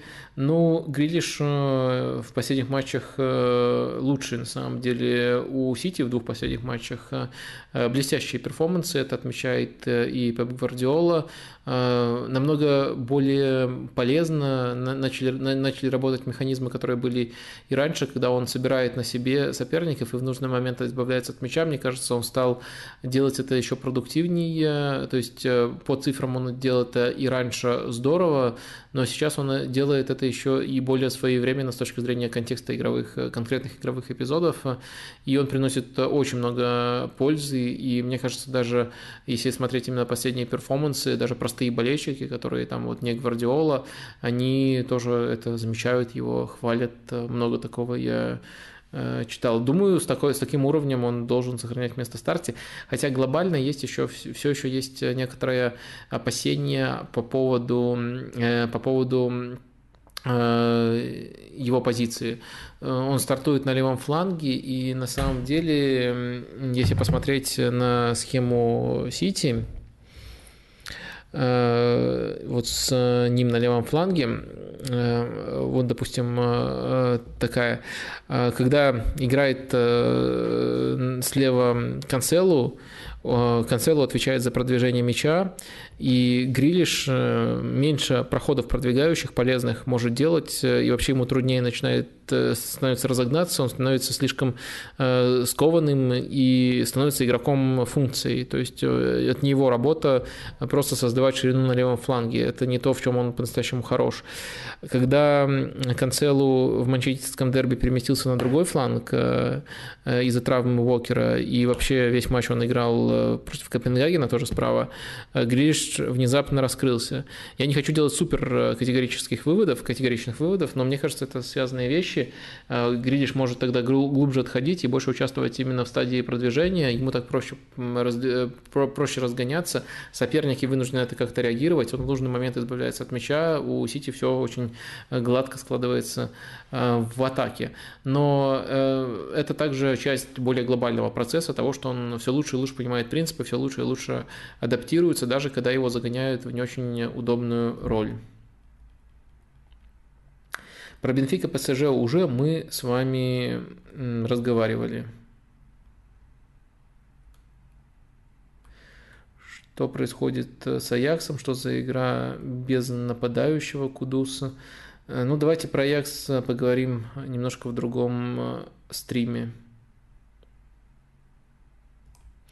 Дмитрий э, вопрос задает в подкасте. Это Англия. Когда была затронута тема Лериса, вы сказали, что он э, одновременно переоценен и недооценен, как такое возможно, и на каком тезисе вы готовы остановиться. Э, ну, во-первых, это легко возможно, поскольку поскольку Льюри, э, поскольку переоценен и недооценен, это исходит э, от оценок конкретных людей. И во многих оценках он может, э, он, если он вызывает крайние мнения, то он может быть одновременно переоценен и недооценен. Надеюсь, я понятно объясняю. Но, грубо говоря, если аналитик смотрит и видит, что на дистанции Льюрис по шот-стоппингу, по постшоту уделывает за свою карьеру в АПЛ, допустим, Дехея и практически всех, кто столько же долго играет в АПЛ. И вот в этом отношении, как шотстопер, он э, по аналитике, по продвинутым данным э, оказывается, и у него действительно были просто потрясающие сезоны в этом отношении, оказывается лучшим вратарем вот э, почти десятилетия в АПЛ. Это вот мнение, которое ближе к аналитике, и тут, наверное, он все-таки немножко переоценен, поскольку он слишком много ярких ошибок допускает, и другие качества у него не супер прокачанные, современные. А другой человек больше больше смотрит, э, ну, просто вот матчи и избирательно и смотрит, попадает на ошибки и делает слишком категоричные выводы и говорит, что Льорис это вообще не уровень Тоттенхэма, но это тоже странно. То есть э, я просто встречал людей, которые считают, что это не уровень Тоттенхэма, и встречал людей, которые считают, что это лучший вратарь десятилетия в АПЛ. Э, переоценен, недооценен. Моя позиция, ну, не то, что не обязательно между ними, я, я считаю, что все-таки стабильность на дистанции и модель его оценивает в целом правильно просто его ошибки слишком яркие. Я ближе к этой позиции, но я все-таки понимаю, что он ограничен в других аспектах, и понимаю, что есть важные там оговорки про конкретные отрезки, которые были у него провальными. Мне, я не совсем посредине тут нахожусь, ближе вот к позиции, которая исходит из его шутстопинга и его данных. Но вот есть и другая позиция, которую я тоже часто слышу, и вот поэтому получается как-то как так. Вот это я имел в виду, когда я таким образом говорил. Что ж, спасибо всем, кто смотрит. Вот даже такой наш стрим с э, многочисленными э, лагами и кто до конца с нами. Давайте выходить на финишную прямую. Есть еще несколько э, вопросов, которые не вписались ни в один из матчей, которые чуть более общие. Пять таких вопросов я отобрал, и это и будет финишем нашего стрима. Перед этим финишем я последний раз вам напомню, что есть такая кнопка как лайк, как кнопка подписки. Можете этими возможностями воспользоваться. Всегда буду за это вам э, благодарен. Э, давайте э, к вопросам. Первый звучит максимально просто. Как вам Бавария после матчей сборных и уточнение, кризис закончился? А, мне кажется, на самом деле, то, что сейчас происходит с Баварией, победы 4-0 и 5-0, это продолжение трендов, которые, о которых я вам активно рассказывал а, до а, паузы на сборной. То есть я говорил, что у Баварии есть, э, успокаивал вас и говорил, что у Баварии есть проблемы в конкретной стадии, когда их прессингуют каждый с каждым на своей третьей поле, и они вот первую стадию не могут преодолевать, и это было с Аутгуром, это было с Барселоной, и интересно посмотреть, как без большого нападающего Бавария эту проблему будет решать. Э, и до сих пор интересно. Но я еще тогда говорил, в других стадиях Бавария в огромном порядке. Э, и, следовательно, этот кризис, он очень мимолетный. Э, и ну, тут нескромно отмечу, что я, я считаю, что я был полностью прав. Бавария играет с командами, которые не прессинговали. Байер и Виктория Плазень с автобусами. Их просто разносит. Но просто эти разносы, они впечатляющие. И мы уже видели это раньше от Баварии, они не дают нам новой информации. Мне интересно будет посмотреть э, за тем, как Бавария, если снова столкнется с проблемой прессингующей команды вот в конкретном ключе, как Бавария будет решать эту проблему вот э, в конкретном сценарии, что придумает э, Нагельсман. Такие матчи еще будут точно у Баварии. В общем, это, этот новый отрезок, этот отрезок не дает новой информации, но информация, которая у меня была тогда, тоже приводила меня к тому, что Бавария простите, что приводило меня к тому, что Бавария – это очень сильная команда с проблемой только в одной стадии. И, в принципе, эта оценка не изменилась. Я реального кризиса не признавал даже тогда. Двигаемся дальше. А, э, так, а какая игра более командная, баскетбол или футбол? В баскетболе, в частности в NBA, а, почти все игроки, забирающие индивидуальные награды со своими командами, не выигрывают ни титул, ни регулярку в футболе, в основном с наградами иначе. Плюс мешают эпизоды, личное мастерство отдельных людей. Хочется услышать твое мнение. Плохо я, честно говоря, уловил ваши аргументы, ваши описания. Если кто-то хочет, может перечитать. Уж простите, что я не до конца тут уловил, э, что вы имеете в виду именно под уточнениями. Но сам вопрос я понял, какая игра более командная, баскетбол или футбол. Э, я думаю, что э, я думаю, что тут важно разграничить в баскетболе, как мне кажется, а проще игроку влиять на уровень своей команды. Их там всего 5 э, игроков э, на площадке, э, и каждый из них сильнее влияет на то, что конкретно по перформансу показывает команда. В футболе труднее влиять на перформанс команды, поскольку, опять же, вот продвинутая аналитика моя, 11 игроков на поле, если никто не удален, и влиять именно одному элементу на перформанс всей команды становится труднее. Есть особенно важные игроки, но все равно это не такая пропорция, которая может быть в баскетболе. А, и это мы говорим про перформанс. С точки зрения перформанса футбол это определенно более трудный именно командный вид э, спорта. А с точки зрения влияния на результат мы уже должны смотреть на то, э, как формируется результат. В баскетболе он э, редко бывает случайным. Везение может играть некоторую роль, когда команды действительно близки между собой, но там достаточно очков, чтобы нивелировать факторы везения практически полностью. Очень много забивается баллов, забивается очков, ну, очень много забрасывают в корзину. А в футболе может случиться один или два гола, и они влияют на результат. То есть эм, индивидуально влиять на результат уже становится проще в футболе. И в этом плане уже баскетбол становится более командной игрой. То есть, смотря в какой плоскости рассматривать, и надеюсь, я достаточно э, точно вам объяснил, в чем разница между этими плоскостями. А, один из вопросов был как раз про Гридиша, поэтому мы его пропустим, я его уже невольно взял из чатика. А, следующий вопрос э, тоже интересный, он касается а, возвращения Хорхе Сан-Паули в Севилью. Возможно ли с э, сегодняшним составом, да еще сходу, поставить футбол той интенсивности, который хочет играть Хорхе? Не считаете ли вы странным выбор Мончи в пользу атакующего тренера, когда на рынке есть Бардаласа, выбор в пользу которого, как кажется, был бы куда логичнее и последовательнее после Хулена? А, смотрите, вы очень-очень сильно, на мой взгляд, так как-то я странно высказался. На мой взгляд, вы э, неправильно понимаете футбол э, Хулена Лапитеги. Э, считаю, что он ближе к Бардаласу, чем он, чем к Э, чем к Сан-Пауле. Э, на самом деле Сан-Паули и Бардалас – это тренеры одного течения, тренеры, которые ставят позиционный футбол. Просто задача позиционного футбола Сан-Паули, э, она сводится к тому, чтобы забивать через комбинации. Задача позиционного футбола Лапитеги сводится к тому, чтобы доставлять мяч на фланг и создавать моменты оттуда. И примитив возникал именно, именно в этом отношении. Но общий элемент и та, и другая команда, и Севилья по своим меркам, и любая команда Э, Сан-Паули, они много владеют мячом. Команда Бардаласа мячом владеть не любят. Они умеют хорошо прессинговать, э, и они играют э, очень вертикально и очень примитивно в другом отношении. Вот именно в том, как они доставляют мяч в атаку. Севилья не доставляет мяч примитивно в атаку. Севилья просто скучно атакует. Это разные вещи. И в идеологическом, в идеологическом отношении, конечно же, Лапитеги намного ближе к Сан-Паули. Они оба ориентируются на позиционный футбол. Просто Э, по-разному его интерпретируют на чужой трети. А э, Бардалас, которого вы предлагаете, это абсолютно другой полюс. Возвращаясь к первому вопросу, э, сможет ли Сан-Паули что-то поставить быстро? Ну, в Марселе он тоже пришел по ходу сезона, и тоже состав не очень подходил ему, и он преобразил команду во время первого, первого перерыва на сборные.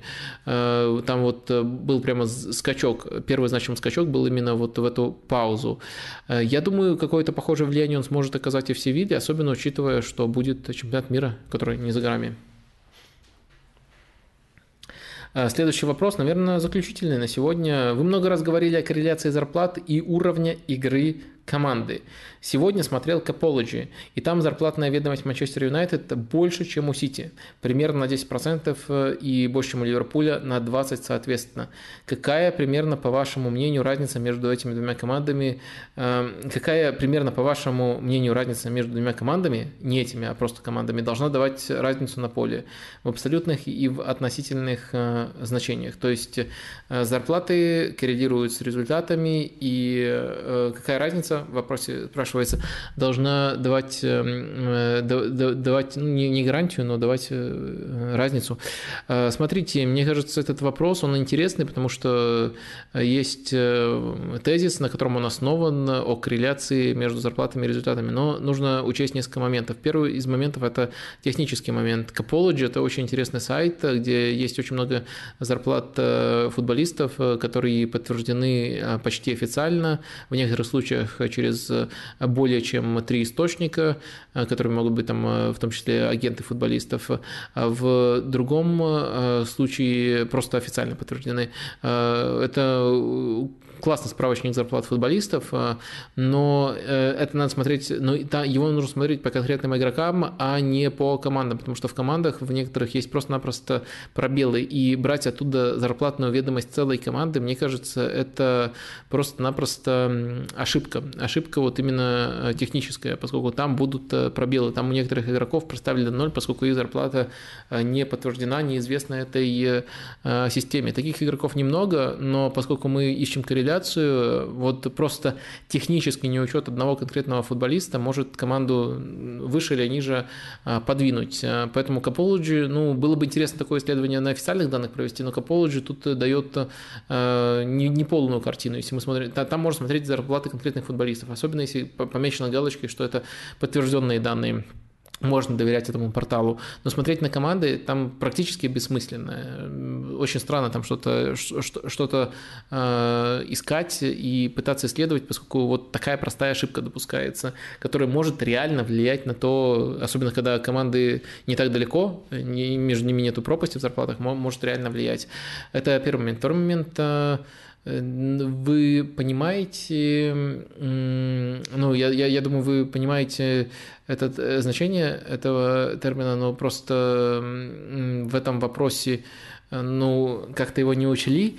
Э, что такое корреляция? Корреляция не означает первая зарплата, первое и гарантированно там первое, первое место. Корреляция означает, что если мы берем большую выборку, Э, зарплаты оказываются примерно в том же регионе, что результаты команд. Вот это означает корреляция. То есть эм, э, коррелируют, это не означает, что они совпадают вместо, э, вместо в место, или что они должны в один конкретный сезон должны совпасть. Это означает, что платя такие зарплаты, ты попадаешь вот в этот регион, а там ты можешь двигаться. Э, в том числе из-за того, что некоторые зарплаты могут не, неадекватно, несмотря на то, что они сформированы рынком, неадекватно олицетворять стоимость твоего состава, в том числе потому, что ты, э, потому что тренер проделывает э, гениальную либо плохую работу, потому что ты классно сочетаемых игроков подобрал, либо наоборот несочетаемых.